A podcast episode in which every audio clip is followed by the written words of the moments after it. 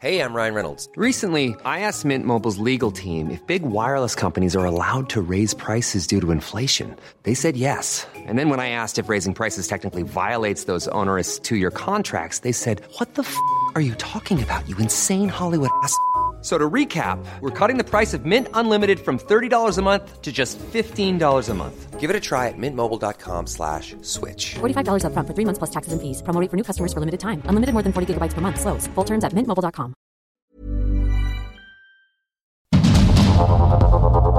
Heraldo Media Group presenta Sergio Sarmiento y Lupita Juárez.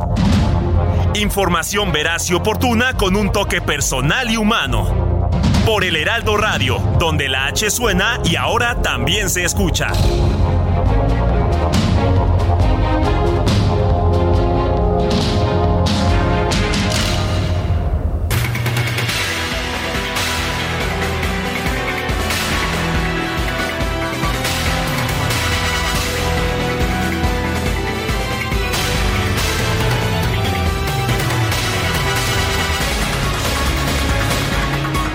Son las 7 de la mañana con un minuto, 7 con uno de este martes 6 de diciembre del 2022. Soy Sergio Sarmiento.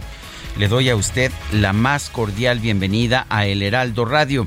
Lo invito a quedarse con nosotros. Aquí estará bien informado, por supuesto.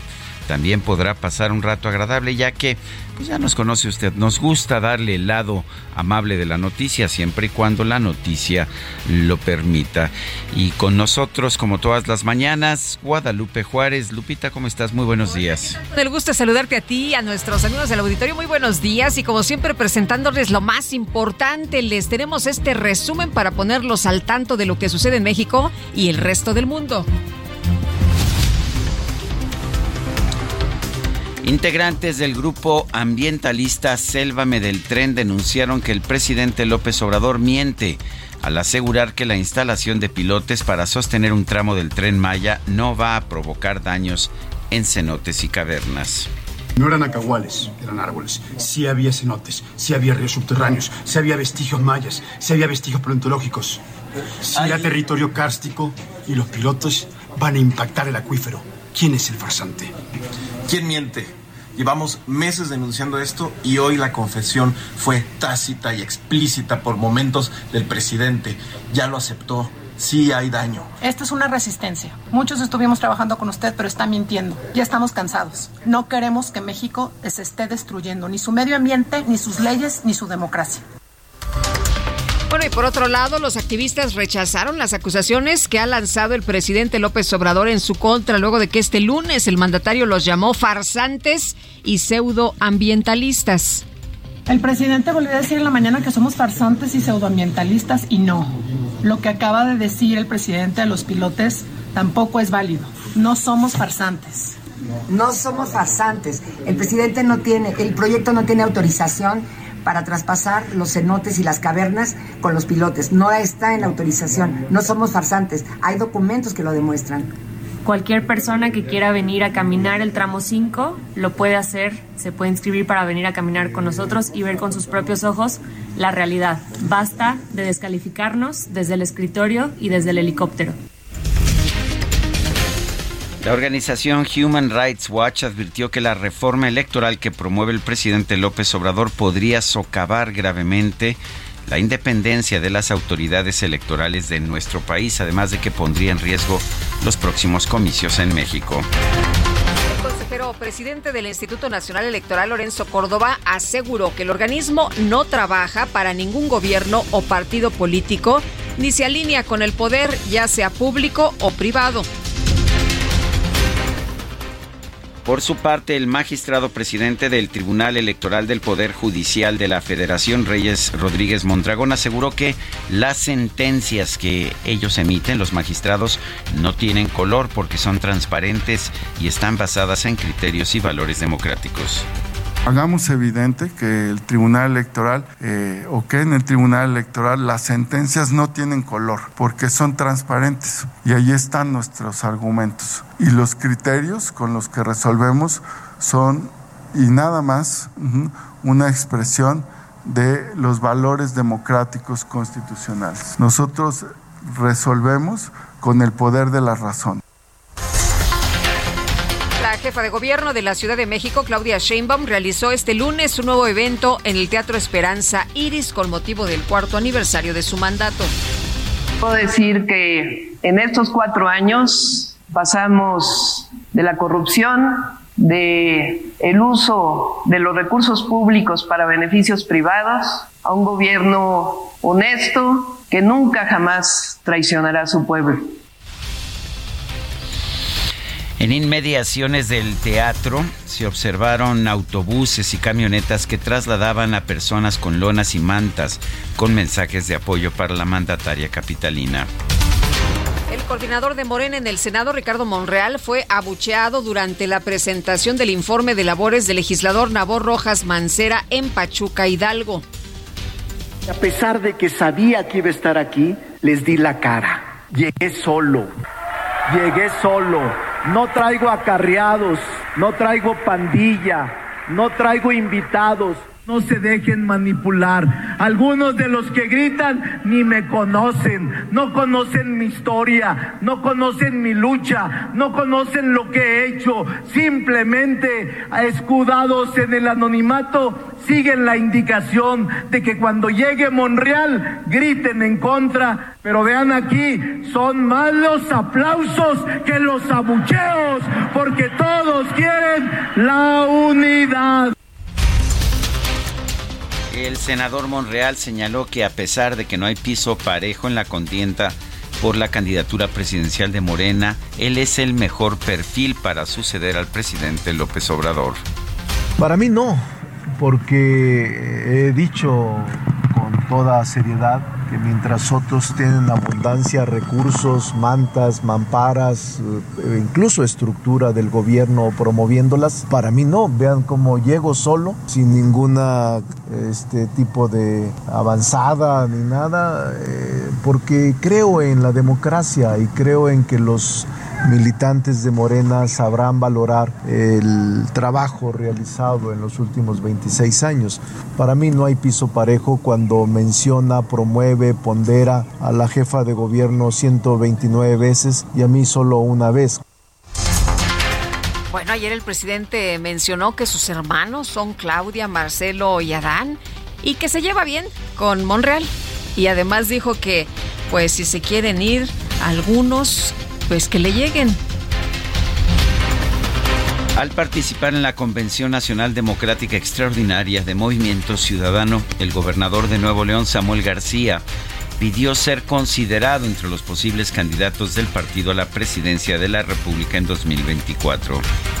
Y hoy Movimiento Ciudadano hemos demostrado que claro que se puede, que estamos cambiando la historia de Jalisco y que estamos construyendo un nuevo Nuevo León. Y ahora viene ir a buscar un nuevo México naranja y alegre en el 2024. Yo no sé quién vaya a ser el candidato,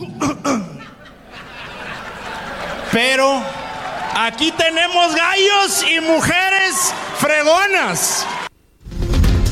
El coordinador del PRI en la Cámara de Diputados, Rubén Moreira, exigió al presidente de la mesa directiva, Santiago Krill, tener prudencia, mesura y respeto al hablar sobre la alianza opositora Va por México. Yo le respondería que fuera prudente, que nosotros tomamos nuestras decisiones según nuestra convicción y que no creemos haber fallado en ninguna. Yo le pediría prudencia, mesura y que no torpedee la alianza con esas uh, afirmaciones tan ligeras. La vicecoordinadora del PAN en el Senado, Kenia López, advirtió que el bloque de contención en la Cámara Alta va a defender al dirigente nacional del PRI, Alejandro Moreno, ante las amenazas y el hostigamiento de Morena. Las dirigencias estatales del PAN, PRI, PRD en Tamaulipas confirmaron que van a participar en coalición en los comicios extraordinarios del próximo 19 de febrero. Los ministros de la Suprema Corte de Justicia, Norma Piña, Alfredo Gutiérrez, Yasmín Esquivel, Javier Laines y Alberto Pérez Dayán confirmaron su interés en participar en el proceso para designar al nuevo presidente del máximo tribunal. Corte de Justicia confirmó que va a continuar el estudio del caso que se dio a conocer en un documental que no sé si usted lo vio, se llama Dudas Razonables, sobre presuntas irregularidades en los procesos de cuatro hombres que fueron acusados de secuestro en 2015. Ya sabe usted porque pasaron por el lugar, así los agarraron, pero no había pruebas. Las autoridades de Durango señalaron que ya fueron giradas siete órdenes de aprehensión en contra de administradores y dueños de cuatro hospitales privados presuntamente involucrados en el brote de meningitis que afecta al Estado. La Fiscalía General de Veracruz informó que dos personas fueron detenidas por su presunta responsabilidad en el asesinato de la niña Yesenia Lilian Martínez de apenas 13 años, ocurrido el pasado fin de semana en el municipio de Coatzacoalcos. Las autoridades de Zacatecas confirmaron que el cártel de Sinaloa fue responsable de los hechos de violencia registrados el domingo pasado en la entidad, incluyendo el intento de fuga del penal de Cieneguillas. El secretario de Seguridad de Tamaulipas, Sergio Chávez García, confirmó la llegada de 300 elementos del ejército al municipio de Nuevo Laredo para reforzar las labores de seguridad. La Guardia Nacional anunció la creación de una nueva Fuerza Especial de Reacción e Intervención, la cual estará a cargo de operaciones de alto impacto como rescates de rehenes, traslado de reos peligrosos, desactivación de explosivos y seguridad en reuniones de alto nivel, entre otras funciones.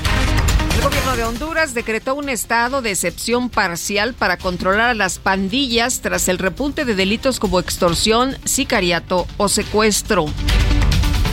El presidente de Colombia, Gustavo Petro, propuso nombrar como gestores de paz a los jóvenes encarcelados por participar en las protestas antigubernamentales de 2021.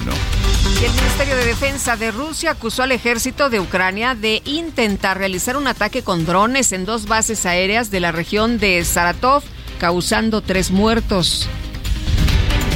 El presidente ruso Vladimir Putin promulgó una ley que prohíbe la propaganda de relaciones sexuales no tradicionales en libros, películas, medios de comunicación e Internet.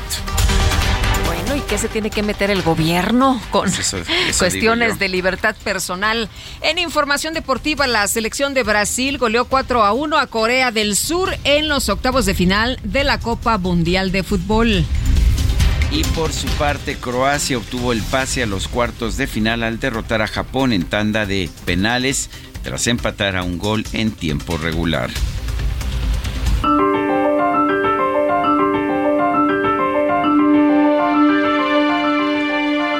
Vamos a, a, la frase a la frase del día.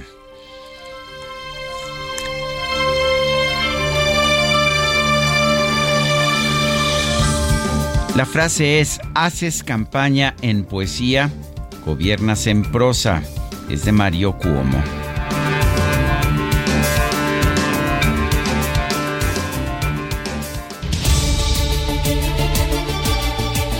Y las preguntas, ayer preguntamos en este espacio, ¿piensa usted que el tren Maya daña el ambiente? 89%, respeta el ambiente, 6.9%, no sé, 4.2%.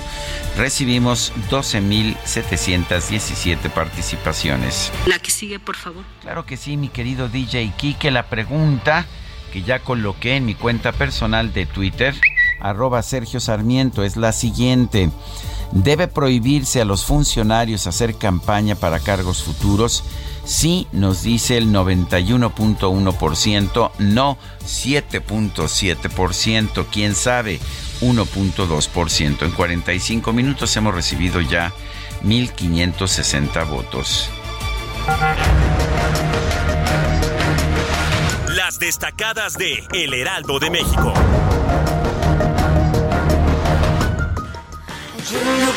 Jingle jingle bell rock. Jingle bells and jingle bells ring. También dejé en claro otras cosas, ¿no, Fred? Que la Navidad era un embuste, una pérdida de tiempo y dinero. Una falsa y comercial fiesta que debía ser ignorada. Magia que brinda con sabor a ilusión Ay, pues nosotros, Itzel y yo tenemos otros datos. Itzel, ¿cómo te va? Muy buenos días. Muy buenos días, Lupita, Sergio, queridos destacalovers. Ya sacamos el gorrito navideño, ya pusimos el árbol en la oficina, porque ya falta Va, menos. Pamplinas, pamplinas. Otro miembro del club de Scrooge. Qué cosa, qué cosa. Tengo un mensaje hoy de Amy Shehoa.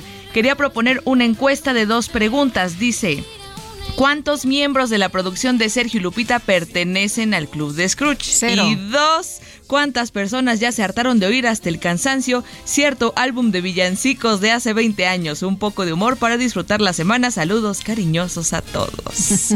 Amy Shehoa, eh, integrante miembro fundador del Club de Scrooge. honorario. Honorario, igual que Sergio Sarmiento, igual que DJ Kike, al parecer, Adrián. DJ Quique, sí, DJ Quique es el que escoge la música navideña, hombre. El ingeniero también es parte del Club de Scrooge. No, Sí, si aquí, aquí No, hombre, tenemos... Te están mintiendo. ¿Mentiras? Sí, ya se está organizando Adrián, está organizando el intercambio.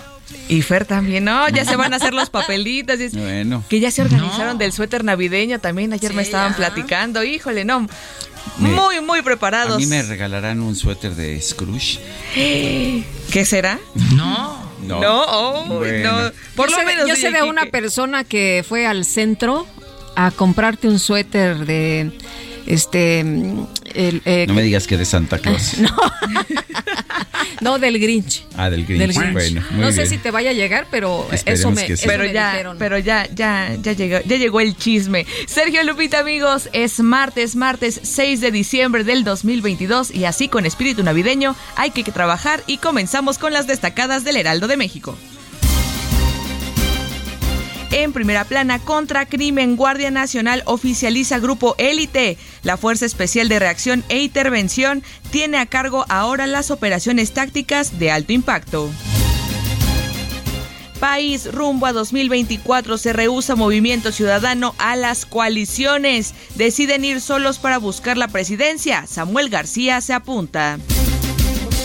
Ciudad de México, en la capital, presupuesto va de 248 mil millones de pesos. Finanzas define que tampoco hay nuevos impuestos para el 2023. Estados, crisis en Durango, huyen acusados por meningitis, van contra siete por homicidio y lesiones, piden apoyo a Interpol, Instituto Nacional de Migración y Fiscalía para capturarlos. Orbe, fin de título 42, se alistan para la ola migrante. Se espera que suban solicitudes de asilo y cruces masivos. Meta América quiere a Memo Ochoa. Las águilas están en pláticas para que el arquero mundialista se mantenga, pero aceptan un plan B. Y finalmente, en mercados, en relación anual baja el registro laboral. El IMSS registró 101.275 puestos de trabajo en el mes de noviembre. Lupita, Sergio, amigos, hasta aquí las destacadas del Heraldo. Feliz martes. Itzel, muchas gracias. Buenos días. Son las 7 de la mañana con 18 minutos. El senador Ricardo Monreal de Morena aseguró que no ha tocado las puertas de la Alianza Va por México y que tampoco lo han invitado a ser candidato presidencial. Misael Zavala, cuéntanos, adelante.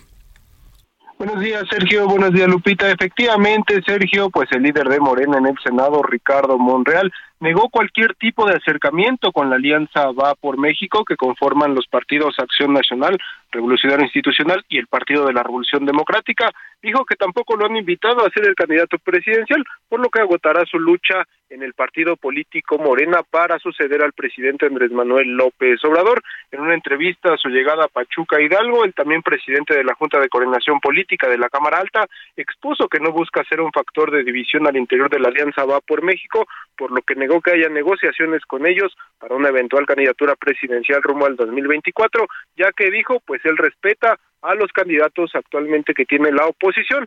Mi lucha va a seguir siendo con Morena y dentro del partido político Morena fue lo que dijo Ricardo Monreal. También el senador eh, morenista aclaró que busca que Morena tenga condiciones precisas y para definir la candidatura presidencial y criticó que mientras otros morenistas tienen abundancia de recursos, de estructuras de gobierno promoviendo pues él viaja solo con su equipo de trabajo por algunas partes del país. También señaló que no hay un piso parejo por parte del presidente Andrés Manuel López Obrador, ya que menciona, promueve y pondera a la jefa de gobierno de la Ciudad de México, Claudia Sheinbaum, durante 129 veces, así lleva el conteo Ricardo Monreal de las menciones que ha hecho el presidente López Obrador hacia la jefa de gobierno capitalino y mientras a él solo lo ha mencionado una sola vez. Incluso en tono de broma el senador Zacatecano indicó que se siente como un hermano pródigo al que nunca mencionan, pero que será generoso con todos cuando gane la presidencia de la República. Sergio Lupita, hasta aquí la información. Misael Zavala, muchas gracias. Gracias, buen día. Buenos días. Bueno, y por otra parte, el PRI en la Cámara de Diputados exigió prudencia, mesura y respeto al presidente eh, Santiago Krill y le pidió no torpedear la alianza Va por México. Elia Castillo, nos tienes todos los detalles. Adelante, cuéntanos. Muy buenos días, Sergio Lupita, les saludo con mucho gusto a ustedes el auditorio. Bueno, pues aquí es el coordinador parlamentario del PRI en la Cámara de Diputados, Rubén Moreira, exigió, exigió justamente al diputado presidente de la Cámara de Diputados, Santiago Krill, eh, pues no torpedear la alianza va por México toda vez que dijo eh, el panista bueno, advirtió que si el prismo cede y aprueba la reforma electoral del presidente Andrés Manuel López Obrador, la coalición opositora va a terminar. En entrevista, Rubén Moreira fue cuestionado sobre este amago que lanzó el fin de semana eh, que pasó desde la Feria Internacional del Libro de Guadalajara y, pues, en respuesta, el líder parlamentario lo llamó a la compostura, le pidió justamente prudencia, mesura y que no torpede la alianza con estas afirmaciones que calificó de ligeras. Eh, eso fue lo que dijo el coordinador de la bancada prista. Moreira sostuvo también que si Acción Nacional quiere construir una alianza futura, sus principales actores deben respetar a las figuras del PRI y las decisiones del partido.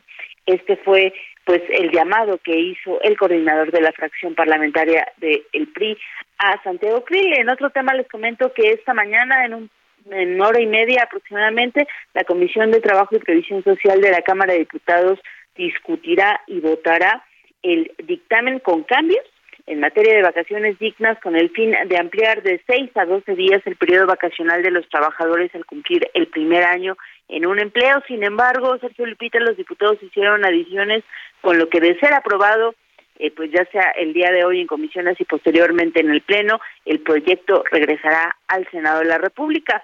La instancia legislativa lista a discutir y votar esta mañana la minuta enviada por el Senado y el dictamen eh, elaborado por esta comisión fue distribuido la tarde del día de ayer. Recordemos que el proyecto reforma los artículos 76 y 78 de la Ley Federal del Trabajo.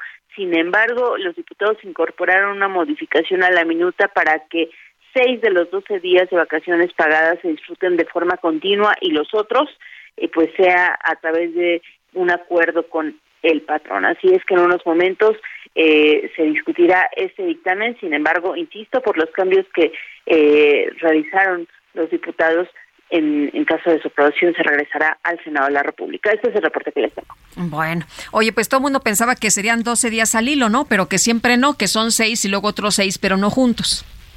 Así es. Justamente fue el cambio que hicieron los diputados. Bueno, muchas gracias, Elia. Muy buen día.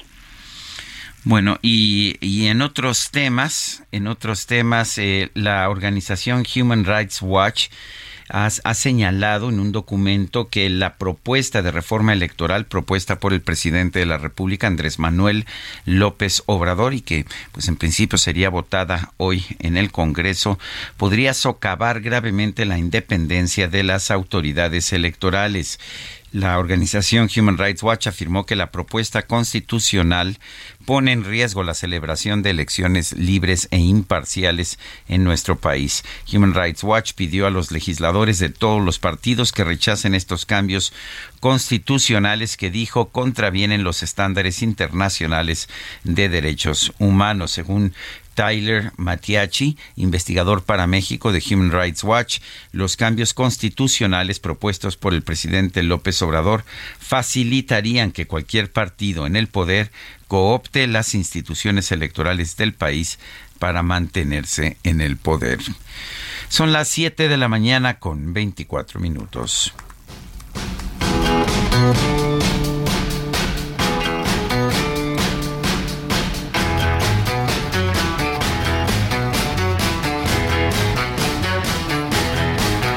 Pretty woman, walking down the street, pretty woman the kind I like to Sí, esto se llama Oh Pretty Woman, oh Mujer Bonita. Estamos escuchando a Roy Orbison. Él falleció el 6 de diciembre de 1988. ¿Te parece que lo escuchamos hoy, Guadalupe? Me gusta mucho la idea, ya todo el mundo está bailando acá en la cabina, así que seguramente nuestros amigos del auditorio en casa y en la oficina también. Won't you pardon me, pretty woman? I couldn't help but see,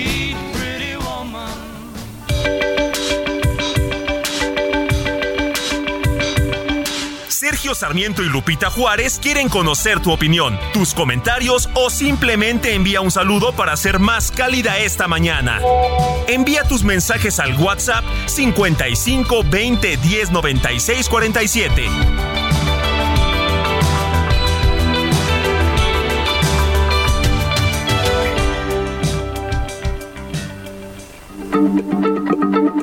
Heraldo Radio, la H se lee, se comparte, se ve y ahora también se escucha.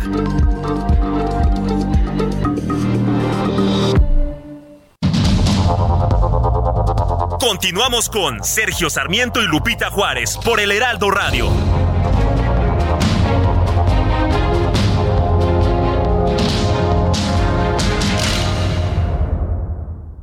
Soriana encuentras la mayor calidad. Aprovecha que el pollo entero fresco está a 39.90 el kilo y lleva carne molida de res 80-20 a 89.90 el kilo. O compra uno y el segundo al 50% de descuento en quesos Nochebuena en paquete. Soriana, la de todos los mexicanos. A diciembre 7, aplican restricciones. Adhesivos, estucos y boquillas Semix. La mejor alineación para tener un acabado de campeonato. Presenta. Maestro, ¿cuál es el secreto para cubrir mejor? El secreto está dentro. ¿Dentro de mí, maestro? No, dentro de este empaque de aplanado Semis. Sé un campeón con Cemix, que te ofrece la mayor variedad en adhesivos para instalar pisos y en estucos para aplanar paredes. Adhesivos, estucos y boquillas Cemix. Bien pegado, bien seguro. Este fin de semana, durante la victoria de Francia sobre Polonia, Olivier Giroud se convirtió en el máximo anotador de todos los tiempos con la selección francesa, superando a un referente histórico como Thierry Henry. Lo importante de que alcanzara 52 anotaciones con la camiseta nacional de su país es que llegó al mismo número de goles del máximo anotador en la historia de la selección mexicana, Javier Chicharito Hernández. Y hay muchos rubros en los que vale la pena hacer énfasis. Giroud tiene 28 goles en partidos amistosos y 24 en juegos oficiales. Es decir, el mexicano tiene más anotaciones de las que sí cuentan, 25, y eso que ha disputado 10 partidos oficiales menos que los 67 del francés. Ambos han anotado 4 goles en Copas del Mundo, aunque Javier lo hizo ante dos campeones mundiales, Francia y Argentina, además del subcampeón del mundo Croacia y Corea, mientras que las anotaciones de Giroud fueron ante selecciones sin mayor prosapia futbolera, Suiza, Australia y Polonia. Soy Edgar Valero y los espero más adelante aquí en el Heraldo Radio y todos los días a las 4 de la tarde en Los Profesionales del Deporte. Hasta la próxima. Obtén acabados de campeonato con el mejor equipo, el equipo Semix. Presentó.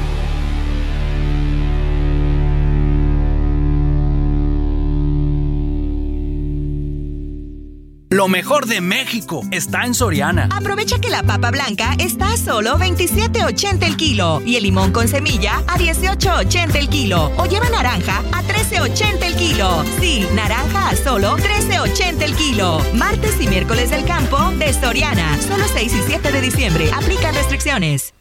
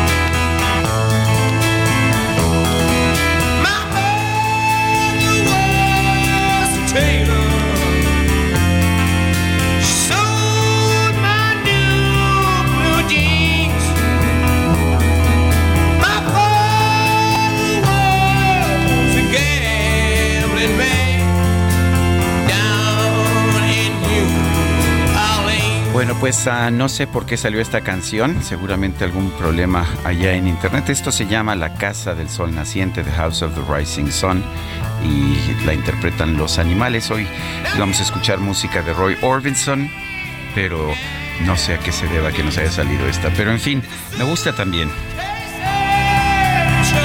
Pues este ya están haciendo la mezcla el DJ esta mañana, ya sabes. Bueno. Se está saliendo un poco del huacal. Vámonos, vámonos con los mensajes esta mañana. Buenos días, Sergio Lupita. Ayer tenía que hacer algunos trabajos en el centro y todo lo cerraron por todos lados. Tres horas dando vueltas y no se nos ofrecía ninguna opción y los mismos policías nos decían es que está cerrado por la señora eh, de la Ciudad de México. Fue imposible entrar al centro. Soy Isa de eh, Isa López del Estado de México.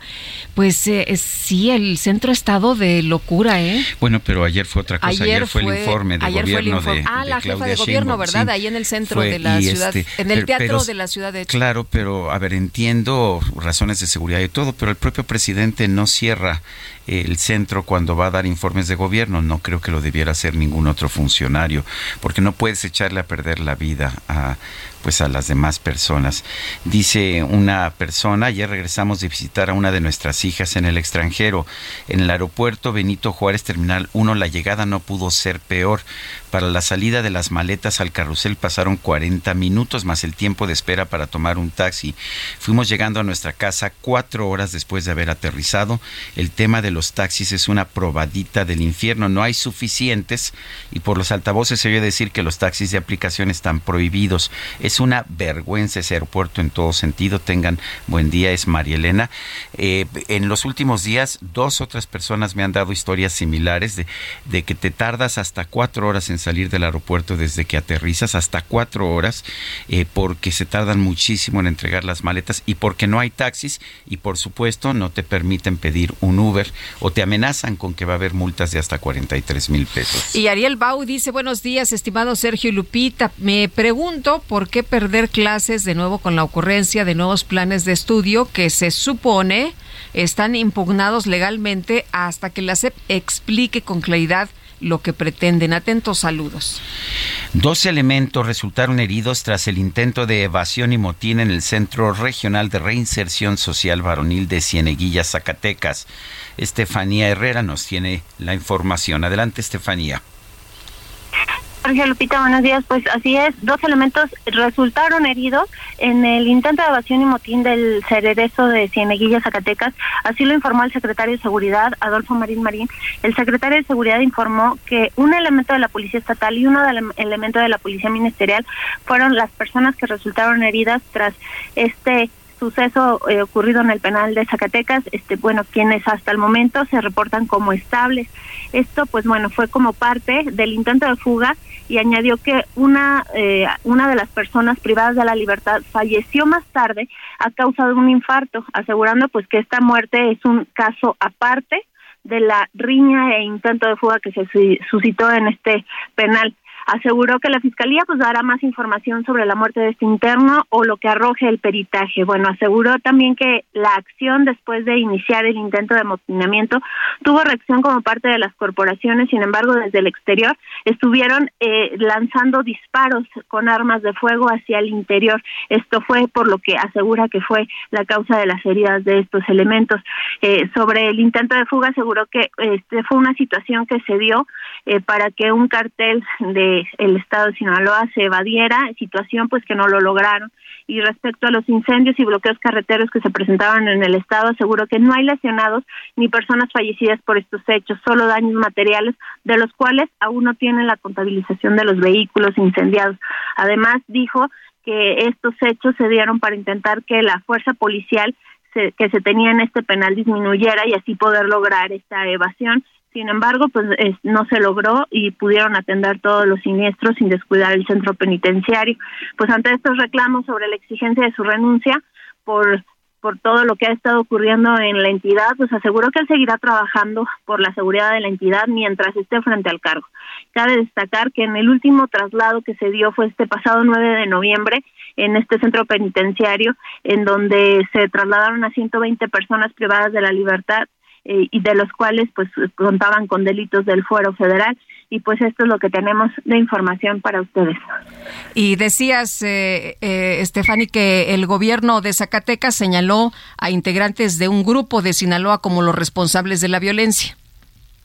Así es, ellos señalaron que estos eran las, las personas que querían salirse de, de este centro penitenciario, sin embargo, eh, fue por lo que este, estuvieron, o fueron más bien quienes estuvieron eh, más eh, agresivos o más pendientes en este, en este suceso, y por ello fue por lo que se suscitaron todos estos hechos violentos alrededor de diferentes municipios de, de la entidad y muchos de ellos pues este eran rumbo a las salidas de a diversos lugares, tanto Aguascalientes como para Fresnillo, pues que por ahí pueden salir para la parte de del norte del estado. Entonces, pues esto fue lo que lo que ocurrió aquí. Bueno, pues gracias Estefanía Herrera por esta información. Estamos a la hora. Pues. Bueno, y eh, vamos a platicar del tema con Alejandro Ope, analista de seguridad. Alejandro, qué gusto saludarte. Eh, escribiste una columna precisamente sobre el tema de lo que sucede en Zacatecas, esta crisis que pues se ha venido desarrollando en los últimos en los últimos años. Y tú lo que comentas es que pues hay mucha impunidad, ¿no? Que es el epicentro de la impunidad nacional. Cuéntanos. Buenos días.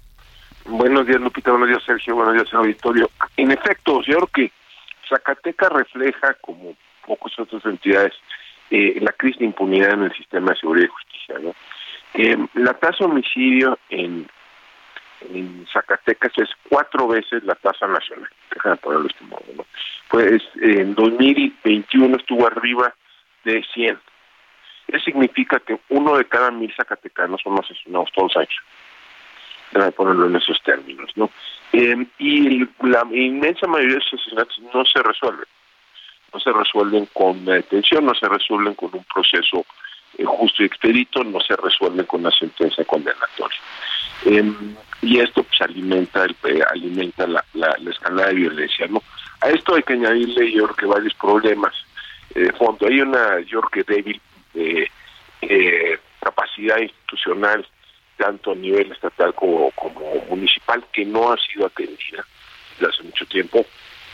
Es un estado eh, eh, con población muy desperdigada, ¿no? con muchos municipios relativamente pequeños y, frágiles, eh, donde la presencia federal también ha sido relativamente escasa a lo largo de las décadas. Eh, dicho lo anterior, la respuesta a esta crisis, que ya tiene varios años, ha sido una y otra vez eh, la misma, ¿no? que es simplemente poner a más elementos eh, de la Guardia Nacional, del Ejército, a patrullar, ¿no? a hacer rondines, a esperar que a tener algún tipo de efecto, esperando que eso tenga algún tipo de efecto eh, preventivo disuasivo. Yo creo que eh, esa teoría ya deberíamos de estarla rechazando, ¿no? Eso no está sucediendo. En, en 2000, en octubre de 2021, ¿no? eh, tuvimos, eh, según secretario ejecutivo de Nacional de Seguridad Pública, 164 víctimas de homicidio doloso y feminicidio en el estado de Zacatecas. En octubre de 2022, un año después, tuvimos 163. Sí, no sé, o sea, la crisis persiste. Hubo una pequeña disminución a principio de año cuando hubo una una intervención federal anunciada en noviembre de 2021, pero ese ese efecto se dio a lo largo de, del año y ya estamos básicamente donde estábamos antes del anuncio del plan de apoyo Zacatecas en noviembre de 2021. Eh, y además a esto hay que añadirle pues, la acumulación la acumulación de eventos de alto impacto. Eh, la muerte del general Usúa, ¿no? del titular de la eh, del coordinador estatal de la Guardia Nacional en Zacatecas, ocurrió hace un par de semanas, eh, el asesinato de un juez de control eh, este fin de semana, eh, los, los atentados en contra de, policías municipales, el eh, motín en el penal de Cieneguillas, es una serie de eventos que hablan de, de, de pues, impunidad generalizada, y, y de ausencia de, reacción de las autoridades, ¿no? O sea, si, si alguien se atreve, si alguien se atreve a matar a un juez, es que las cosas ya salieron de control. No son hechos comunes, deja de ponerlo este modo. Eh, si el eh, titular, el, el coordinador estatal de la Guardia Nacional, se sentía obligado a ir personalmente a un operativo que parecía de poca monta en un municipio de 6.300 eh, de 6.300 eh, habitantes para detener a tres policías, es que hay algo que no está sucediendo, en la que no está funcionando en la cadena de mando. Incluso si uno se mete un poco más a detalle a, la, a, a- a el incidente que llevó a la muerte del general Ursúa, la cosa todavía es un- pinta más rara, porque el general Ursúa es, es, es asesinado mientras perseguía directamente, personalmente, a un hombre armado. Esto estamos hablando de un general brigadier de casi 60 años con 40 años de experiencia, con 40 años de experiencia en el ejército. que Estaba realizando funciones de un suboficial. ¿no? Alejandro, dice el gobierno que es el cártel de Sinaloa, ¿sí lo ves? Mira, es que no, no sé cuáles son, son las, las- Hay una multiplicidad de actores criminales en, en, en Zacatecas que se aprovechan de esta debilidad institucional persistente en el Estado, ¿no? Y de esta ubicación geográfica, ¿no? Eh, que, hace al Estado pues, la confluencia de varios de estos actores. Em, ¿Cuál de ellos es? No sé. Eh, eh, el punto es que donde puede intervenir el, Estado es en, en- en la construcción de sus propias capacidades y es ahí donde ha fracasado, ah, donde ha fracasado tanto a nivel estatal como a nivel federal. Yo creo que ese es el, punto de fondo. ¿Cuál es, ¿Cuál es la identidad de los de los agresores? Es un tema menos importante a cuál es la reacción del Estado frente a este tipo de eventos. Eh, Alejandro, eh, el presidente acaba de decir hace unos momentos que se ha cambiado la guerra por una política integral de justicia, paz y seguridad ciudadana. Em, pero pareciera que lo que se está viviendo en realidad pues es justo eso, ¿no? Es una guerra. Él dice, cambiamos la guerra por una política integral de justicia, paz y seguridad ciudadana. Y vemos Zacatecas, vemos Guanajuato, vemos Guerrero, ayer eh, los muertos eh, eh, eh, de, de este, de este eh, bar y luego otro atentado en contra de otra persona. Y pareciera otra cosa. Mira, yo creo que ya a cuatro años de iniciar el gobierno ya no nos debería de quedar, dejar satisfecho el cambio de etiquetas no o, o- o el cambio de eslogan. Eh, en, los hechos, la política del gobierno tiene dos componentes. Uno, enviar militares a donde se pueda, hacer rondines de utilidad eh, escasa o nula. Y dos, eh, eh, dos, eh, financiar programas sociales de corte general, también con, con eh, eh, poca evidencia de eficacia. Ese es el punto. Esa es la política del gobierno, no hay más. Eh, le han cortado recursos a las policías estatales y municipales. No han invertido un centavo en, en- mejorar las capacidades de investigación criminal. Han abandonado las fiscalías. Esos son los hechos concretos. ¿Cómo lo quieren llamar? Ese es otro problema. Di- Dicen en que ya terminaron la es- guerra contra las drogas. ¿Tú ves que haya terminado, que haya, que ya no existe esa guerra contra las drogas? A ver, ¿qué es lo que presume? A cada rato ponen al general secretario, a- al general Sandoval, a presumir decomisos de, de, de- de drogas, a presumir desmantelamiento de laboratorios, a presumir cifras de erradicación de cultivos ilícitos. No hay más, no, no hay métricas más de guerra contra las drogas que esa. Y eso lo ponen cada dos o tres meses en la mañanera. Es lo que presume la defensa.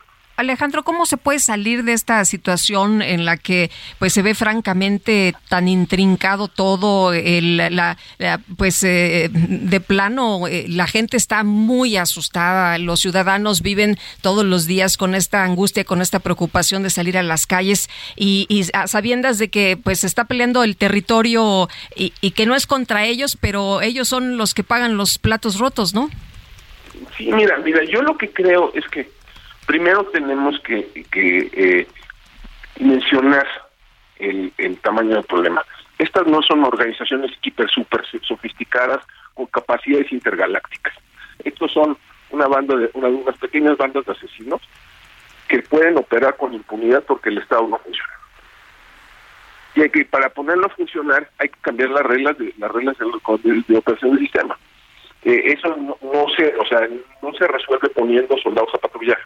Eso significa eh, cambiar, eh, le- quitarle la centralidad que tiene el Ministerio Público, fortalecer las capacidades de las de las policías para recibir denuncias, para investigar directamente delitos, eh, cambiar las, los estándares probatorios en, los, en el sistema de justicia penal para eh, crear incentivos para mejorar la calidad de, de los actores en el sistema. O sea, hay que cambiar, no es un problema de hardware, es un problema de software. Si se, si se cambian las reglas del sistema, podríamos ver eh, mejorías notables en cortos en plazos cortos. Eh, pero si seguimos haciendo lo mismo y esperando resultados distintos, pues tenemos esto, ¿no? Eh, no, de- los grandes problemas del sistema de justicia, de, de justicia penal en México, yo te te diría, de manera muy esquemática son tres. Muy pocos delitos se denuncian, de los delitos que se denuncian, muy pocos se investigan, y de los que se investigan, muy pocos se procesan adecuadamente en el sistema. Entonces, esos son los temas que tenemos que estar atendiendo. Eso no se atiende con guardias nacionales patrullando las calles. Muy bien. Pues Alejandro Ope, como siempre, apreciamos mucho que puedas platicar con nosotros y nos puedas explicar de qué se trata todo esto. Muchas gracias, Lupita. Muchas gracias, Sergio. Muchas gracias, Auditor. Buenos días. Son las 7 de la mañana con 50 minutos. En Soriana encuentras la mayor calidad. Aprovecha que el pollo entero fresco está a 39.90 el kilo y lleva carne molida de res 80-20 a 89.90 el kilo. O compra uno y el segundo al 50% de descuento en quesos Nochebuena en paquete. Soriana, la de todos los mexicanos. A diciembre 7, aplican restricciones. Los gasolineros de la Onexpo Nacional, que es una organización que pues se encuentra por todo nuestro país, han solicitado al Servicio de Administración Tributaria, el SAT, que reconsidere ampliar el plazo para que las estaciones de servicio puedan presentar la verificación de sus controles vo- ah, volumétricos. El 31 de diciembre es la fecha límite para que las gasolineras puedan acredi- acreditar a través de una unidad de verificación que cumplen con la normativa en este sentido. Estamos esperando una prórroga. De hecho, Nexpo Nacional hizo una solicitud al SAT justamente pidiendo que reconsidere los plazos con base en la logística que se tiene, porque tampoco ha crecido el número de unidades que se hayan acreditado para estos temas. Es lo que dijo Víctor Hugo Arellano, director técnico y normativo de Onexpo Nacional. Son las 7 de la mañana con 52 minutos. En Soriana encuentras la mayor calidad. Aprovecha que el pollo entero fresco está a 39.90 el kilo y lleva carne molida de res 80-20 a 89.90 el kilo. O compra uno y el segundo al 50% de descuento en quesos Nochebuena en paquete. Soriana, la de todos los mexicanos. A diciembre 7, aplican restricciones.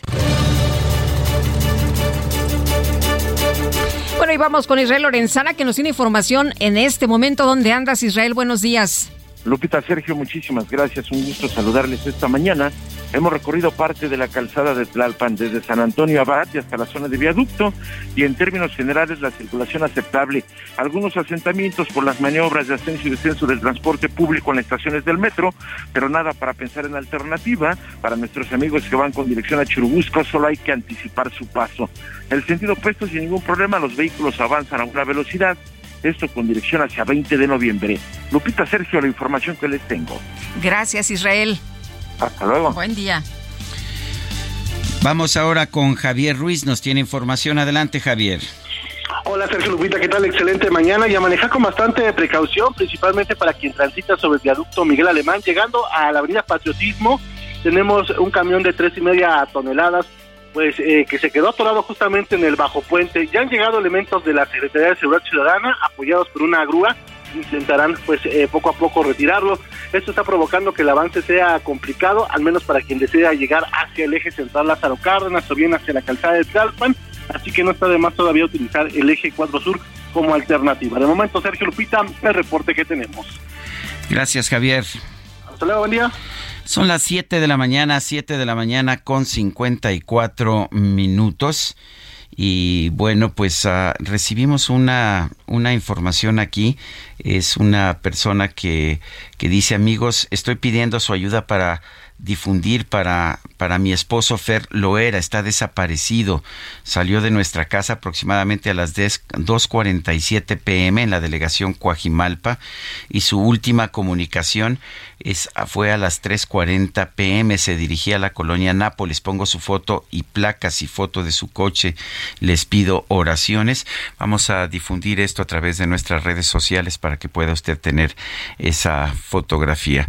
Son las 7.54. Vamos a una pausa y regresamos.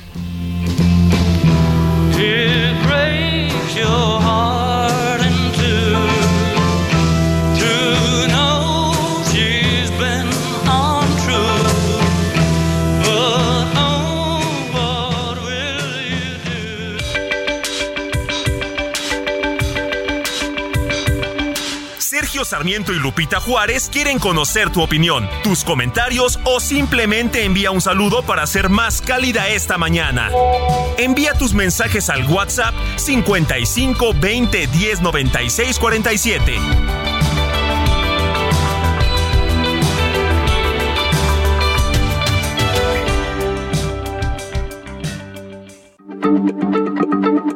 Heraldo Radio, la H se lee, se comparte, se ve y ahora también se escucha.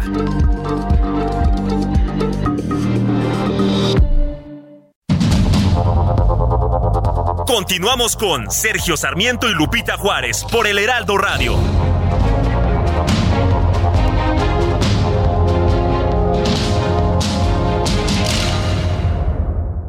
Lo mejor de México está en Soriana. Aprovecha que la papa blanca está a solo 27.80 el kilo y el limón con semilla a 18.80 el kilo. O lleva naranja a 13.80 el kilo. Sí, naranja a solo 13.80 el kilo. Martes y miércoles del campo de Soriana. Solo 6 y 7 de diciembre. Aplican restricciones.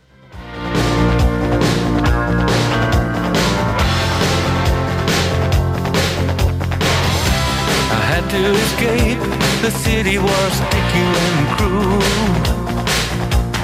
Maybe I should have called you first, but I was dying to get to you. I was dreaming while I drove the long straight road ahead. Uh huh, yeah. Could taste your sweet kisses, your arms open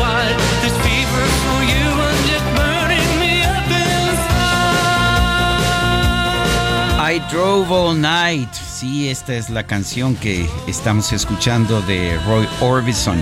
Estamos recordando a este cantante estadounidense que falleció el 6 de diciembre de 1988.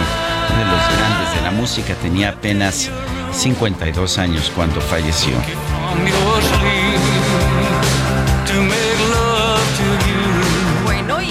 Vámonos, a los mensajes. Nos dice Rodolfo González, buen día Lupita y Sergio desde Guadalajara. Saludos a todos nuestros cuates allá en Guadalajara. Mi opinión es que Andrés López provocó todo esto contra el INE desde que inició su destape de corcholatas anticipadamente, ¿lo recuerdan? Así que él comenzó con esta desfachatez de hacer campaña rompiendo las reglas y las leyes. Dice otra persona, en la calle de Victoria Oriente, esquina Calzada de Guadalupe, hay una coladera sin tapa, ya la reporté por internet y fui a la delegación GAM, pero no la han arreglado. Este domingo vienen miles de personas a la villa, espero que no haya ningún accidente. Es Jaime Erlam. Ah, no se preocupe, cuando haya un accidente entonces van a poner atención, como siempre. Sergio Lupita, buenos días. Presente Laredo Smith, eh, desde McAllen, Texas, los escucho en el 91.7. Veo que la lucha por el poder está al máximo, demagogia y promesas. Mi favorito, el pueblo sabio. Son las 8 de la mañana con 3 minutos. En Soriana encuentras la mayor calidad. Aprovecha que el pollo entero fresco está a 39.90 el kilo y lleva carne molida de res 80-20 a 89.90 el kilo. O compra uno y el segundo al 50% de descuento en quesos Nochebuena en paquete. Soriana, la de todos los mexicanos. A diciembre 7, aplican restricciones. El pronóstico del tiempo con Sergio Sarmiento y Lupita Juárez.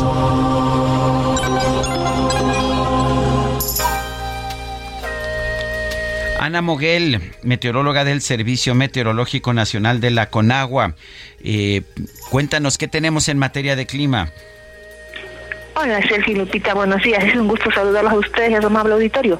Este día persistirá la entrada de humedad originada por la corriente en chorro subtropical. Esta entrada de humedad interaccionará con una vaguada polar que se aproximará al noroeste de la República Mexicana.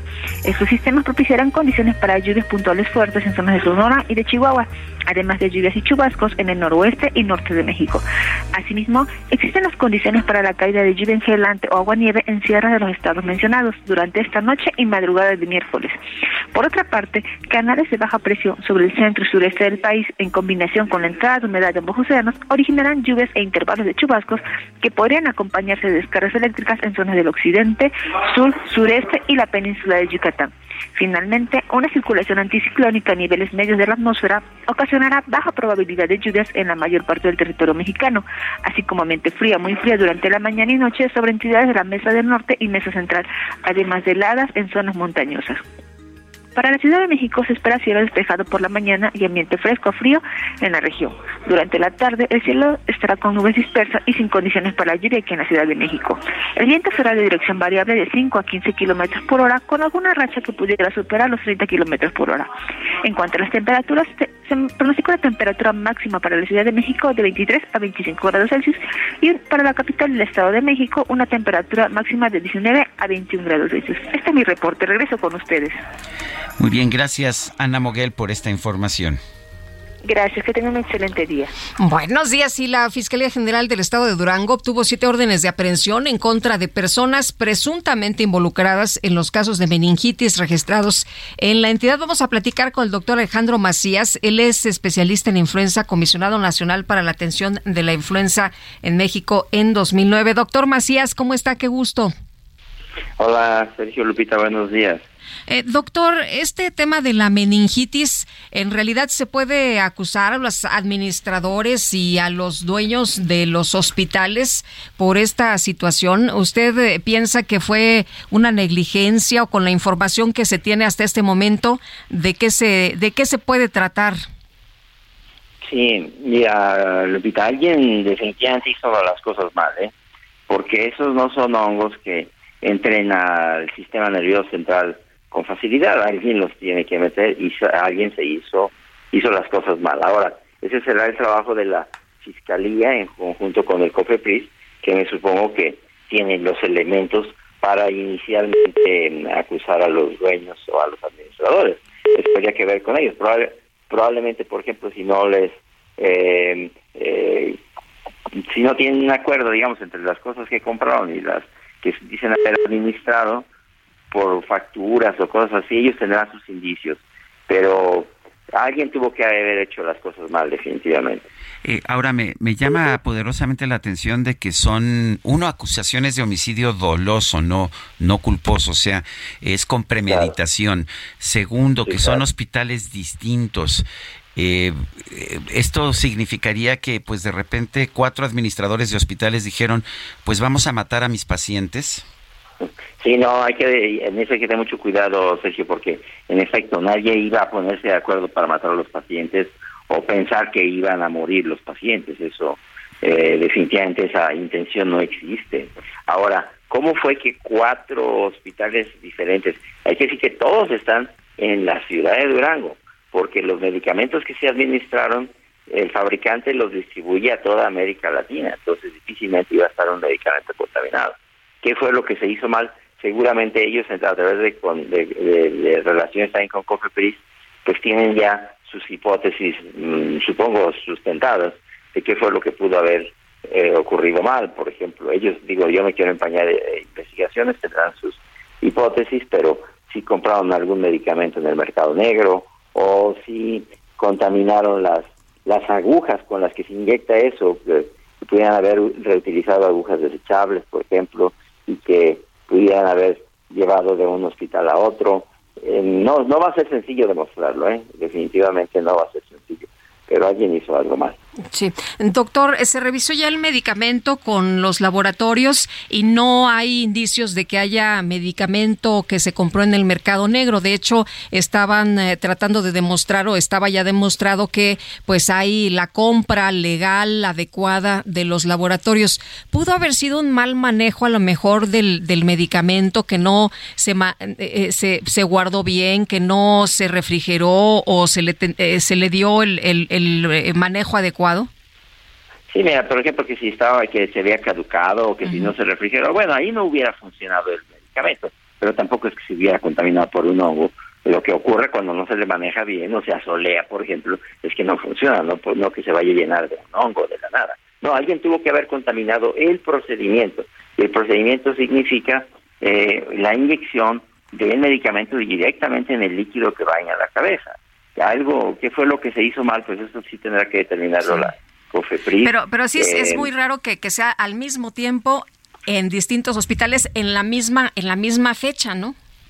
Sí, en las mismas fechas. Hay que decir que esto deberá venir de meses anteriores, porque esa meningitis no se manifiesta de la noche a la mañana. Ese es el problema, que cuando se percataron ya había pues cientos de personas que se habían sometido a ese procedimiento y ahora pues tendrán que rastrearlas, porque la gran mayoría son de un solo hospital, ¿eh? y hay menos en, distribuidos en los otros tres hospitales. ¿Qué fue lo que pasó? ¿Cómo pasó? No va a ser sencillo de demostrar. Pues no, no va a ser sencillo. Me, me preocupa que la acusación sea por homicidio doloso. Eh, no, no sé si se están buscando culpables, porque claramente pudo haber habido un error, eh, aunque todavía no conocemos los detalles del caso, pero acusar a administradores de un hospital o a médicos de homicidio doloso me parece muy, muy, muy, pues a mí me parece muy cuestionable. Sí, a ver, en, el caso de que, de que ellos cuestionaran la intención, eh, sería peor, por ejemplo, la, la, acusación de, de homicidio culposo. En, de hecho, esa, esa controversia, Sergio, se ha dado en otros casos en donde se ha acusado precisamente de homicidio culposo a médicos, enfermeras sobre todo. Yo creo que eh, la acusación de, de, homicidio doloso no es poca cosa, pero sí yo creo que no lleva implícito esa intención, la intención de matar, que de ninguna manera debe haber estado, yo estoy de acuerdo con eso, ¿eh? no deben haber tenido ninguna intención de hacerlo. Algo hicieron mal, pero desde luego que no había la intención de hacer daño. Doctor, eh, de acuerdo con la fiscal general de Durango, se transmitió este hongo a través del mal manejo de material que se utiliza del bloqueo para la anestesia.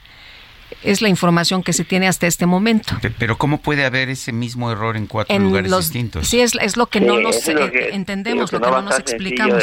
De, demostrar, porque, por ejemplo, si hubiera habido algún medicamento del mercado negro, bueno, pues ellos pueden tener el medicamento que se compró, por ejemplo, bien, y pueden tener un mal manejo eh, de ese propio medicamento o de algún otro medicamento que hubieran administrado. Porque esos medicamentos generantes bupivacaína, es un anestésico, se llama pesada, porque se distribuye, se aplica para que eh, anestesie la parte, la parte baja de la, de la sensibilidad, por eso eh, corre hacia abajo, digamos, para anestesiar la cintura y las piernas. Eh, eso, alguna manera lo manejaron mal y algunas de las personas que dan anestesias en un lugar pueden dar también anestesias en el otro. Entonces, ese parece haber sido el mecanismo, pero otra vez insisto, no va a estar nada sencillo demostrar quiénes fueron o cuál fue el mecanismo exacto en que eso ocurrió. Una cosa que es muy importante es asegurar primero también que todas las personas que pudieran haber tenido ese problema estén ya recibiendo el mejor tratamiento disponible. Y hasta donde yo sé, eso ya se está haciendo. Muy bien, pues doctor Macías, muchas gracias por platicar con nosotros esta mañana. Buenos días. Sí, Sergio, Lupita, cuídense. Buenos días. Bueno, yo todavía tengo muchas dudas sobre, sobre este caso. Coincido con el doctor Macías. Algo hay algo se hizo mal, porque esto no, no puede ocurrir así. Pero son cuatro hospitales diferentes. No, ni, modo que se hayan puesto de acuerdo, ¿no? Por eso. Y la acusación de homicidio doloso me parece que es este afán de de penalizar uh, problemas Para que digas que, no las autoridades son tan eficientes. Que está, algo están haciendo, pero a ver, a mí sí eso me preocupa mucho. Vamos a ver qué pasa y estaremos al pendiente. Por lo pronto, precisamente vamos hasta Durango con Ignacio Mendíbil. Eh, Ignacio, gracias por tomar nuestra llamada. Cuéntanos cómo, cómo está la situación por allá. ¿Qué tal? Muy buenos días. Bueno, pues aquí avanzan los días y sigue pues la crisis de salud y en, las, en los familiares. El anuncio que se dio por parte del gobierno del estado eh, el día de ayer Esteban Villegas de Villarreal en la tarde, ahí en Gómez Palacio, anunció que los 1.400 eh, personas que fueron intervenidas en estos cuatro hospitales, que a decir de paso, pues se tienen conexiones porque eran socios de los eh, hospitales, eh, los mismos dueños. Entonces, déjate platico que se anunció de que ya se tiene el medicamento preventivo, o sea, un tratamiento que cuesta 10 mil pesos la caja, requiere cada paciente 12 cajas bajas para poder eh, este poder matar al hongo que pudiera estar alojado en los cuerpos de estos eh, eh, casos sospechosos y que hasta el momento no se han detectado como positivos. Entonces eh, se anunció de que se estarán hablando a cada uno de ellos que ya se tiene el contacto para que empiece en su tratamiento preventivo y evitar de que el hongo se propague dentro de su cuerpo y que tengamos este problema de meningitis y después de fallecimiento. Este es un anuncio importante porque ya se está tomando todas las previsiones para que estas personas puedan contar con esta oportunidad de vida aunado al trabajo que se está haciendo por parte de la sociedad civil de apoyar a todos los familiares que están a las afueras de los hospitales, porque bueno, pues se había anunciado que se iban a trasladar todos al 450 en al piso 2, sin embargo en estos momentos aún no se hace y se tienen todavía en diferentes lugares, se tienen 28 pacientes en el 450, 7 más en el en el ISTE, dos más en el Mexicano del Seguro Social y bueno, uno más allá en el IMSS de Gómez Palacio, Durango. Y entonces se le está dando seguimiento y se está eh, cubriendo hasta lo posible por parte del gobierno sus necesidades y otra parte la está haciendo la sociedad civil con los alimentos que está repartiendo la eh, Canirac, la asesoría por parte de los colegios de profesionistas y los vecinos eh, dando ropa, dando este leche, dando todo lo necesario para que estas familias puedan seguir este, cuidando a los pacientes. Ya inclusive enfermas jubiladas, enfermeras jubiladas anunciaron que están dispuestas a dar su tiempo para cuidar a los enfermos o a los niños en sus hogares este, totalmente gratuitos. Ha habido una gran solidaridad por parte del pueblo duranguense a todas estas familias que están pasando una tragedia verdaderamente fuertísima. Pues es una gran tragedia, efectivamente, Ignacio. Gracias por traernos esta información. Buenos días. Buenos días. Y bueno, por otra parte, el incremento en los días de vacaciones va a contribuir a mejorar la productividad en las empresas. Es lo que ha considerado Pedro Américo Furtado, representante de la oficina de la Organización Internacional de Trabajo en México. De acuerdo con lo que él dice, es que el tema del cansancio ha generado accidentes laborales y muertes en los centros de trabajo.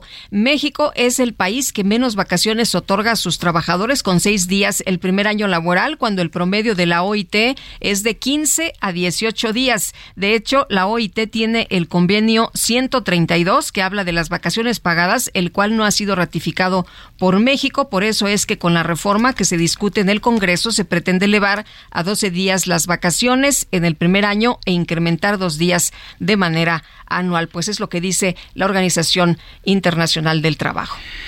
Este domingo murió un juez de control en Zacatecas, Roberto Elías Martínez, así se lo dimos a conocer ah, oportunamente. Sufrió un ataque armado al salir de su domicilio en el municipio de Guadalupe. Vamos a conversar con Arturo Nale, él es magistrado presidente del Tribunal Superior de Justicia de Zacatecas, lo tenemos en la línea telefónica. Arturo, en primer lugar, gracias por tomar nuestra llamada. Eh, mucha gente en todo el país se ha preocupado eh, por lo que significa esta capacidad del crimen de llegar y asesinar a un, a un juez. Eh, ¿qué, ¿qué, opinan ustedes? ¿Cómo se sienten en el, en el sistema de, de justicia de Zacatecas y, y qué se puede hacer? ¿Qué le están pidiendo ustedes a la autoridad?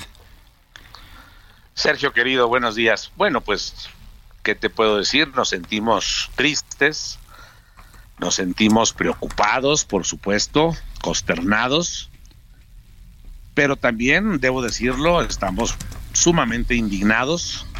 El atentado a un juez no es un asunto menor, es un asunto delicado que le pega a todas las juezas y jueces de Zacatecas y del país.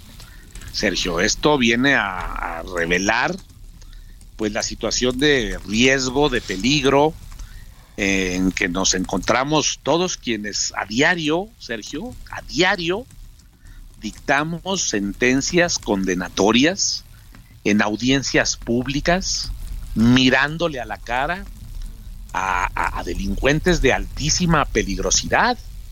Eh, No hay día, repito, que no dictemos sentencias de 50, 60 o más años de cárcel eh, a miembros de la delincuencia organizada, que sí, ellos se van pues prácticamente de por vida a la cárcel, pero afuera quedan sus cómplices, afuera quedan los grupos delictivos a los que pertenecen y en esa situación de peligro y de riesgo se quedan esas juezas y esos jueces que dictaron esos fallos. Y no tenemos, Sergio, no tenemos ninguna medida de protección, ninguna. Los jueces no traen guardaespaldas, los jueces no traen vehículos blindados, eh, ni chalecos antibalas, ni andan armados, ni nada que se le parezca. Estamos sumamente expuestos y, prueba de ello pues es este lamentabilísimo suceso ocurrido el, el sábado en la puerta de su casa fueron fueron por Roberto Elías Martínez, un extraordinario juez con una gran trayectoria, con una gran capacidad, académico, etcétera.